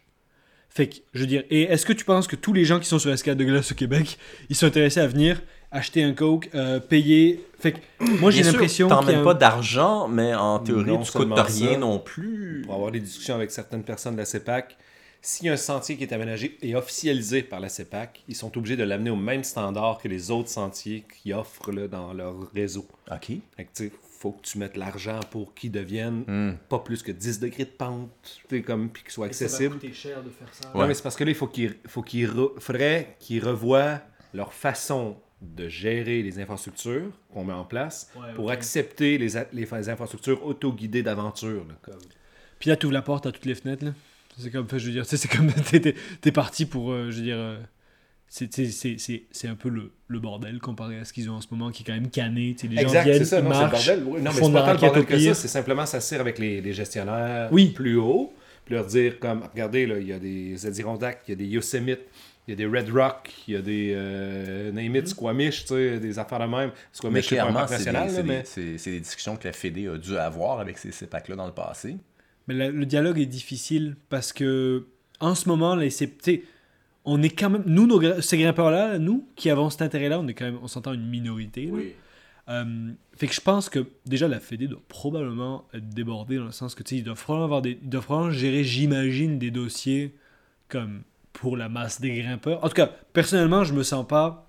Ben, en fait, c'est ce dont on parlait tantôt. là. Moi, personnellement, j'ai pas l'impression que la Fédé. Puis personnellement, je veux dire aussi, tu sais, j'ouvre, j'ouvre par FQME. euh, puis je veux dire, tu sais, si tu me donnes une casquette Fédé, je vais la porter. là. Je veux dire, moi, personnellement, je suis vraiment content que on a un organisme qui unifie ouais, tout le monde Ouais, ouais. et qui tend vers ça. Est-ce que c'est parfait? Non. Puis moi, personnellement, en tant que grimpeur d'aventure, je me sens pas représenté par la fédération. Puis on en a déjà parlé justement avec Véronique de FQME. Tu sais, j'avais rempli mon petit questionnaire d'ouvrir équipeur. Puis moi, en ouvrant ce que j'ouvre, bon, euh, regarde, je veux dire, tu sais, après, c'est fine, hein, je veux dire, je, suis quelqu'un, je suis capable, de- tu sais, je veux dire, je grimpe ça tout seul, fait que je m'en fous d'être tout seul, mais je trouve que nous, on n'est pas représenté dans, par- au sein de, la- de cet organisme-là qui représente la Mais Parce qu'on communauté. n'est pas représentatif non plus. Ben non, dire, non, c'est on ça, est n'est pas là up, sur la majorité, mais c'est man- c'est c'est quand même des, des- une ouverture d'esprit ou euh, une- un arrimage des, des usages du territoire qu'on devrait quand même se pencher parce que... Oui, c'est un type d'expérience qui a le droit d'exister. Exactement, c'est euh, ça. et puis qui peut euh, être administré euh, si on en parle. Parce qu'il faut en parler là, parce que la pression augmente. Là, les, grands, les, les hautes gorges, je veux dire, la route est ouverte à cette heure. On l'a vu cette année. Il y a du monde qui sont allés partout. Il faut savoir qu'est-ce qui est ouvert, qu'est-ce qui n'est pas ouvert, pourquoi, que les, con- que les, comme les grimpeurs comprennent. tu sais. Puis il faut, faut que la mentalité change pour accueillir, je pense, un certain degré de gens qui veulent aller vivre une aventure autoguidée, puis qui sont capables de prendre des décisions, puis prendre la responsabilité de leurs actes, là, tu sais. Comme c'est dans l'Ouest. Ouais. Je veux dire, c'est partout de même, là, tu sais, dans l'Ouest. Je veux dire, il y a personne qui va t'empêcher d'aller... Il va y avoir des places, oui. Tu n'as pas le droit d'aller dans la montagne, j'imagine, Oui. Mais, je veux dire, c'est- c'est- tu peux aller dans des montagnes parce que même s'il y a des terrains d'avalanche, tu peux aller dans les montagnes, même, tu sais, comme Ben oui. vivre une expérience euh, autoguidée, il n'y a, pas un ranger qui va dire non, tu vas pas là, c'est pas de même qu'on a fait dans notre euh, dans nos règlements généraux, fait que t'as pas le droit d'y aller. Ben, c'était, mettons, Yamnuska était fermé, tu sais, il y a deux ans, parce qu'il refaisait les sentiers. Ben, tu sais, regarde, c'est comme normal. Quand j'en parlais, justement, euh, avec, avec quelqu'un de la Fédé, ce qu'il me disait, puis ça, c'était intéressant, parce que je pense que c'est quand même un point hyper important du problème, c'est qu'ici, le business model des assurances fucked up tout ça. Parce que comment ça fonctionne? Mettons que, euh, gros bras, quelqu'un se pète, tu sais, on sait que quelqu'un s'est pété euh, il y, a, y a deux ans, là, puis c'est quand même une. une- tu sais, euh, non, ou l'an dernier, bref. C'était c'était, un accident grave, là, je veux dire, la Ouais. personne a vécu, mais tu sais, je veux dire, euh, elle est partie, elle pouvait plus, tu sais, elle a été planchée et tout ça, là. arraché un micro. Étonnant sur le gros bras, hein. pourtant. euh, je me souviens que mais, mais bref, la personne, mettons, se plante, demande à son assurance de lui rembourser son salaire, par exemple. Le business model des assurances au Québec, c'est que l'assurance va porter plainte contre le propriétaire du terrain. Oui, il va Parce- porter plainte contre tout le monde. Fait mais parce qu'au Québec, le propriétaire du terrain est responsable de ce qui se passe dessus. Donc la CEPAC s'exposerait, mettons, moi que c'est comme je le comprends, puis moi c'est ouais. c'est qu'elle s'exposerait à recevoir des poursuites d'assurance. Puis là, si mettons les assurances, une assurance gagne en disant ah ben là t'as pas aménagé le gros bras et quelqu'un s'est planté, ça crée un précédent comme tu dis une jurisprudence. Et donc là, ça ferait que bah, tu sais, eux, il faudrait qu'ils augmentent, dire, leur- le montant de leurs assurances monterait en flèche. C'est comme ça que je le comprends et j'ai l'impression que c'est pour ça qu'au Québec tout le monde est aussi frileux. C'est ouais, fucking stupide, là, parce que ça me ramène à une conversation que j'ai eue avec quelqu'un d'autre, mais il y a une place, il y a un lac que tout le monde va se baigner, par exemple, sur une municipalité. Ouais. Ben, les assurances, ils ont dit, t'as pas le droit de dire baignade à vos risques. La seule affaire que t'as le droit de dire, c'est baignade interdite, puis le monde peut y aller pareil. Mais tu fais pas de contrôle. C'est comme, mais faut que tu écrives baignade interdite. Ouais. Mais t'es pas tenu, tu sais, qui, comment tu peux contrôler, à moins qu'il y ait vraiment, je sais pas, c'est ça qui est stupide, oui, c'est c'est- c'est Ok. complètement, complètement C'est ça, et donc le même principe pourrait s'appliquer dans, dans une CEPAC, parce que tu dirais, ah, escalade interdite, Ouais, mais tout le monde peut y aller quand même. exactement, mais faut que tu ouais. écrivais escalade interdite, là, tu sais, Ouais. Parce que là, en ce moment, pour être clair, dans les CEPAC, euh, il y, a eu un, un moment où est-ce que euh, les CEPAC ont eu accès, mettons, à un topo, euh, je sais pas, du Dôme ou du, du Mont de l'Ours, puis ils, ils ont dit, ah, ben ces voies-là... euh, Ils ont pris une image pré- temporelle. Ouais, c'est ça, exactement. Préexistait, je sais pas, la création de la CEPAC. euh, De Dieu. Et puis, euh, donc, euh, tu sais, il y y, a comme un droit acquis sur ces voies-là, mais donc, on peut, on peut grimper les voies qui sont historiquement présentes sur ces falaises-là, mais on ne peut pas en créer de nouvelles. Ce serait ma compréhension. Pour les Hautes-Gorges, le way, tu sais, le- encore une fois, le papier sous-entend ça. Ce qui aussi accessoirement sous- sous-entend une mécompréhension quand même assez importante de l'escalade de glace, dans le sens que tu sais, on grimpe de l'eau qui a gelé le long d'une paroi. Tiens, en termes de- En termes d'impact, là, grimper de l'eau gelée, là, Ouais. puis faire des trous dedans et des vis, puis descendre dans des trous de vis, tu places ta corde, puis tu la tires. L'impact environnemental est excessivement faible. tu sais. Ouais, sur la paroi, sais, on fait tout du mixte, on fait des sentiers d'approche, on piétine le sol. euh, Oui, mais tu sais, je veux dire. En tout cas, ouais, ouais, on se comprend. Mais Grand Jardin, par exemple, il n'y a rien écrit. Il y a écrit escalade autorisée, etc. Le- juste la, le- le- la- la démarche d'ouverture, elle, a priori, il y a 6 ans, euh, Ben me disait, Ben Dubois, qui ouvre beaucoup là-bas, me disait comme il fallait demander. Puis là, une couple de jours plus tard, tu avais l'autorisation. Euh, au fil des ans, c'est devenu un peu une, un pain parce que, genre, ben, tu sais, nous, comme. Hey, j'ai un jour de congé, je vais grimper, ok, euh, fuck, faut que je fasse une demande, euh, j'ai oublié, bon, ok, je vais pareil. Tu sais, ça finit souvent comme ça. Fait que bref, il y a un flou. Mais en même temps, moi, comment dire, il y a un côté aussi que tu demandes rien, personne t'embête. Tu sais, m- Parce que en même temps, moi, c'est facile de dire ça dans le sens que, tu sais, si t'as comme cœur le Centras, euh, comme on parlait de la nature tantôt, tu sais, je veux dire, moi, il y a un faucon pèlerin. Je veux dire, je sais pas, tu sais, je veux pas râler contre le faucon pèlerin. Je veux dire, tu sais, c'est comme. On dirait que si t'as comme. Et encore une fois, c'est facile de parler de bon sens parce que, genre, je veux dire, euh, c'est mes valeurs à moi. Peut-être qu'il y a du monde qui ont des valeurs différentes puis que ça va pas faire de sens, mais j'ai l'impression que si tu respectes l'environnement puis que t'aimes l'environnement qui t'entoure, tu sais, je veux dire, moi, je- quand je vais au parc, je tape à discuter avec les gens qui travaillent là, puis je veux dire, euh, Michel au Grand Jardin, il est crissement sympa, là, je veux dire, tu sais, c'est comme. Puis il est comme, ah, je t'ai vu euh, à telle heure, genre, puis là, tu sais, on vérifiait que tout allait bien, puis je veux dire, tu sais, je trouve que avant le côté politique, ami, ben, ami, je veux dire, avoir des bonnes relations avec le monde qui travaille là. de Ouais. ses relations ouais. interpersonnelles avec le monde là, là C'est ça. le terrain, là, ouais, Tu sais, je veux dire, si tu parles avec le monde, les communications se passent bien, Mhm. je veux dire, les gens qui travaillent là, ils sont sympas, là, je veux dire. Mais si t'es un esti de trou de cul qui Ouais. paye pas ses droits d'accès, tu peux bien crever dans ta marde 100%. parce que t'es en train de brimer l'accès de tout le monde. Fait que toi, le message est passé. Ben, si tu te reconnais là-dedans, mets une patate dans ton muffler puis pars ton char. Non, mais pour- pour- sérieusement, moi, ça m'est arrivé souvent d'aller grimper là-bas, avec des, des- vraiment des bons amis. Genre, je suis comme, ah, bah non, regarde, je vais pas payer. Mais honnêtement, je pense que j'irai maintenant avec quelqu'un. Puis, tu sais, je veux dire, j'ai la chance d'avoir un travail. là, je veux dire, euh, mais je pense que j'ai préféré lui payer, lui payer son accès que. que... C'est totalement. Parce que, parce que ça fout tel.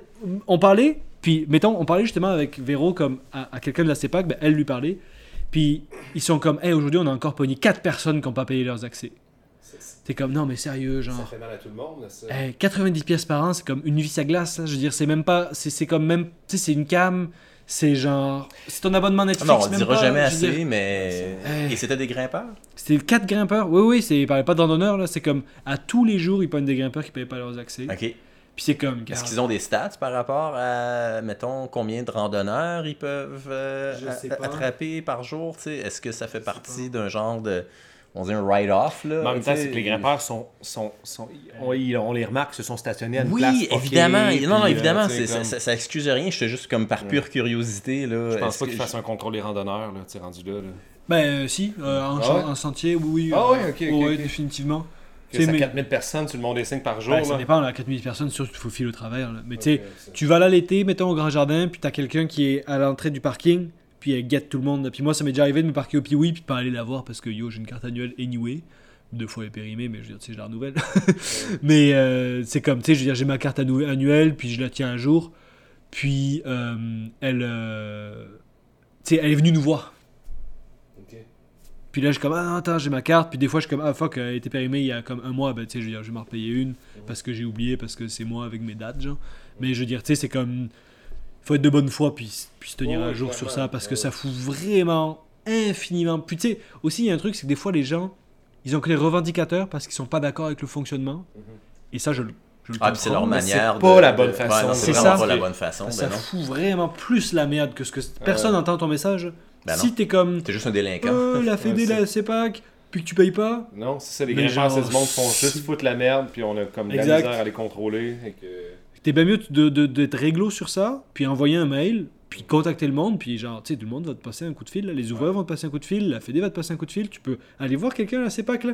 Moi, Ouais. genre, tu sais. On, on va inviter quelqu'un de la CEPAC. Ouais, faudrait. Ce serait Bon. sick, raide.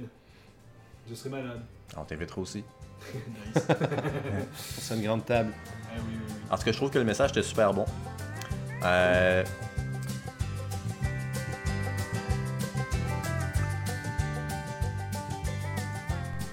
Ok, Bon. les questions dans le cas, ça en hey, prend deux, un trois 3 questions, 4 un hein, petit comme, blitz euh, là, de questions dans le cast, là, juste pour dire qu'on respecte le concept celle-là. de, de l'épisode.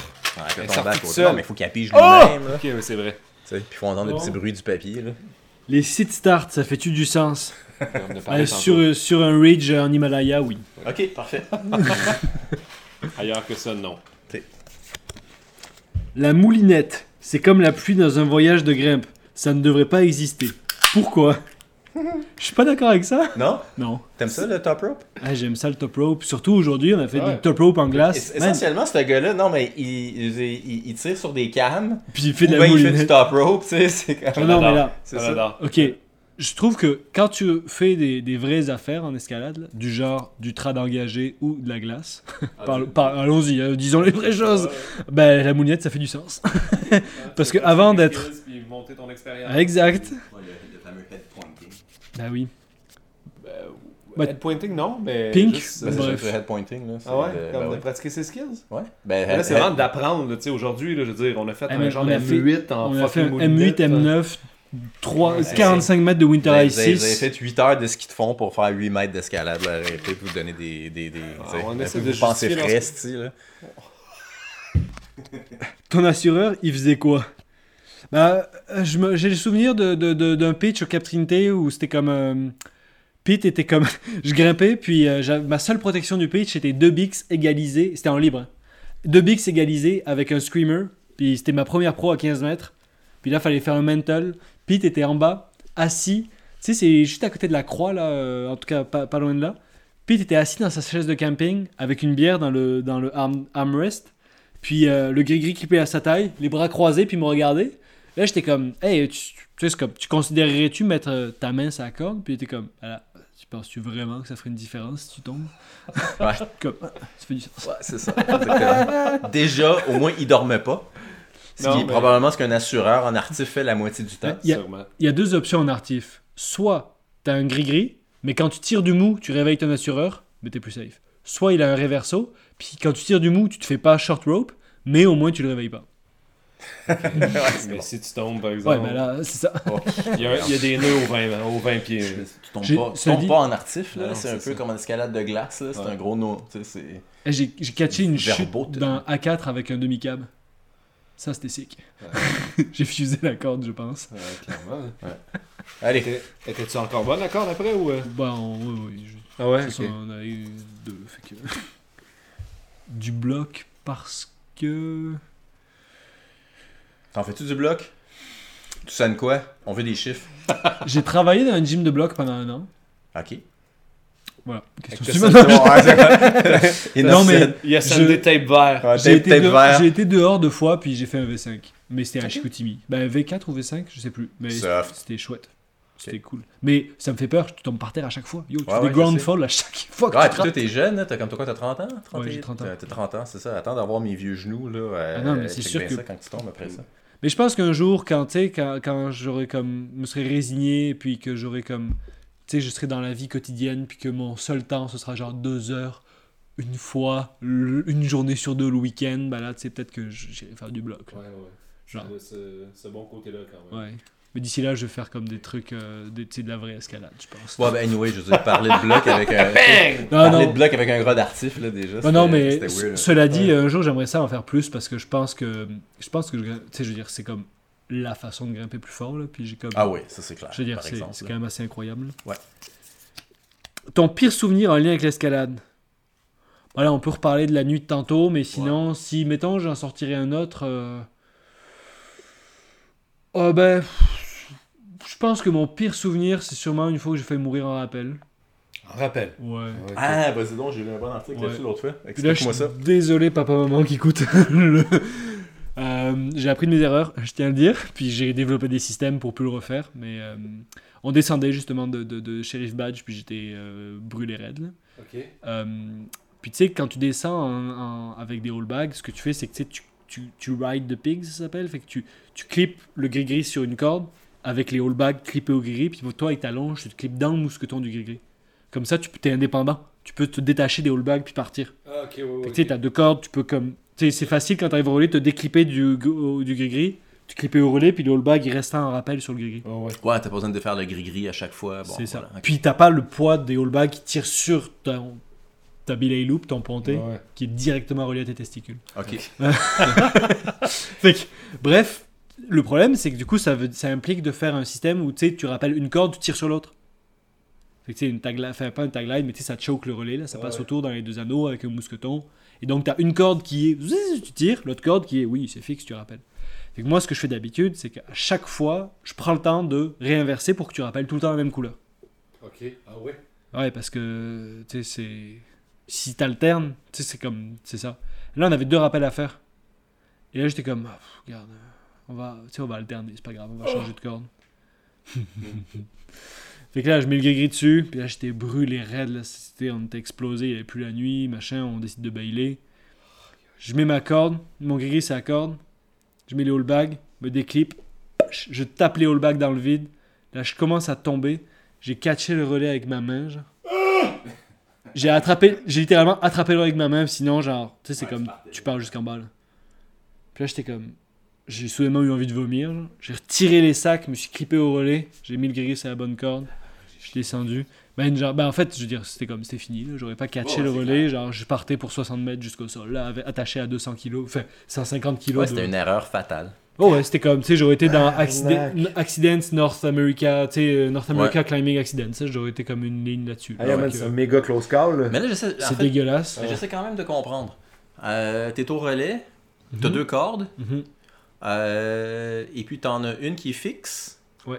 En fait, C'est que à cause que le nœud à cote. Ouais, c'est ça, le gars, t'as le nœud à côte d'un côté. En fait, le nœud à puis- cote, mais c'est surtout en dessous du nœud, t'as un papillon qui à la même corde, fait que ça te choke. Fait que tu sais, oui, Ah, le nœud ça à te cote, choke, mais ça, ça te choke. Ok, fait qu'à la fin, c'est ça, tu tires le bon brin dans le fond, puis ça vient avec ton ça. mousqueton, là, tu sais. Ouais. Ça vient chercher. Ok, fait que tu l'avais juste mis du mauvais bord. Ouais, fait que j'ai mis ma, ma corde. Parce que d'habitude, tu fais ça avec une tagline, fait que c'est assez évident quand t'as une 6 mm que Chris, tu rappelles pas la 6 mm, tu rappelles la corde simple. Mais là, on avait deux cordes simples, tu sais, parce que t'as Ok, tout un de la backup. même couleur ou non Il y avait Non, mais deux justement, d'habitude, mettons, on est comme en rap rouge, ok, on rap rouge tout le bas. temps, jusqu'en bas. Puis là, on défait le nœud, on met le truc. Ok. Tu sais. À la place de retirer les anneaux, l'autre inversé, là, tu, Tu prends le temps de le refaire, mais au moins. reprendre, ok, ouais, ouais, c'est ça. Et du coup, parce que je pense que c'est pas une histoire constructive si, si je dis pas qu'est-ce que j'ai tiré comme leçon pour pas le refaire. Évidemment. Euh, parce que après ça, j'ai pas pu grimper pendant un mois. genre. Je suis revenu, j'étais à Squamish, il me restait deux semaines à Squamish, pas grimper. J'étais Ah comme, ouais. ah non, j'étais terrorisé, genre. Puis je suis revenu ici, ça après encore deux semaines de plus, je pense, pour grimper. Ok. Parce que j'étais juste, j'ai- j'en rêvais la nuit, j'ai comme consulté pour réussir un peu à comme, pff, tu sais, je veux dire, j'étais comme, ok, euh, tu sais, c'est, C'est impardonnable. Ouais, j'en rêvais la nuit, tu sais, c'est ça là, c'était comme, tu sais, c'était mon réflexe de m'attraper au relais, sinon c'était c'était pas de ça, c'était fini, Tom, là, fait que j'étais comme... Fait que bref, ce que j'ai tiré comme conséquence, au moins ça pourra peut-être servir à d'autres, c'est le J-loop, tu sais, c'est comme, en bas, quand t'arrives au relais d'en bas, tire du mou, là, puis fais un gros nœud, puis clip ça au relais. Tout le temps. Ok, attends une minute. Ouais. Là, tu t'attaches au bout de ta corde, c'est ça?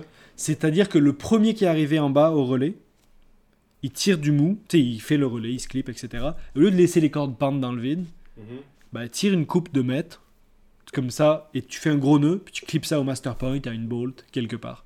Comme ça, le système, il est fermé. Ah, ok. Ah, tu dis que si l'autre fait une erreur, ben, il va dropper jusqu'au Exactement. relais. Bah, Ok. Non, il va, il va tomber, puis vu que les cordes sont attachées en bas, ben, il va juste dropper de la longueur du mou. Ouais, c'est ça. Fait va peut-être faire un, je- peut-être- je- tu fais peut-être un 3 mètres, puis twing. Ok. Ouais. Puis là, c'est comme, ça, ah, ça s'applique à n'importe quel, sauf le dernier. Euh, ça, ça- en fait, ça sauve le dernier. Mais ce, qui, ce que tu peux faire, c'est que, ben, je veux dire, quand t'es deux, tu peux te vérifier, tu sais, tu te double check. Fait que le premier, les deux peuvent le checker. Il descend, il fait son relais, il tire du mou, il ferme le système en attachant les deux brins au relais. Et donc, si ça coulisse, ben, tu sais, les deux mètres de mou qu'il y a là, ils vont devenir tendus en haut, puis c'est fini. Genre, ça s'arrête là. Puis t'as juste eu peur. Parce que t'es attaché en bas.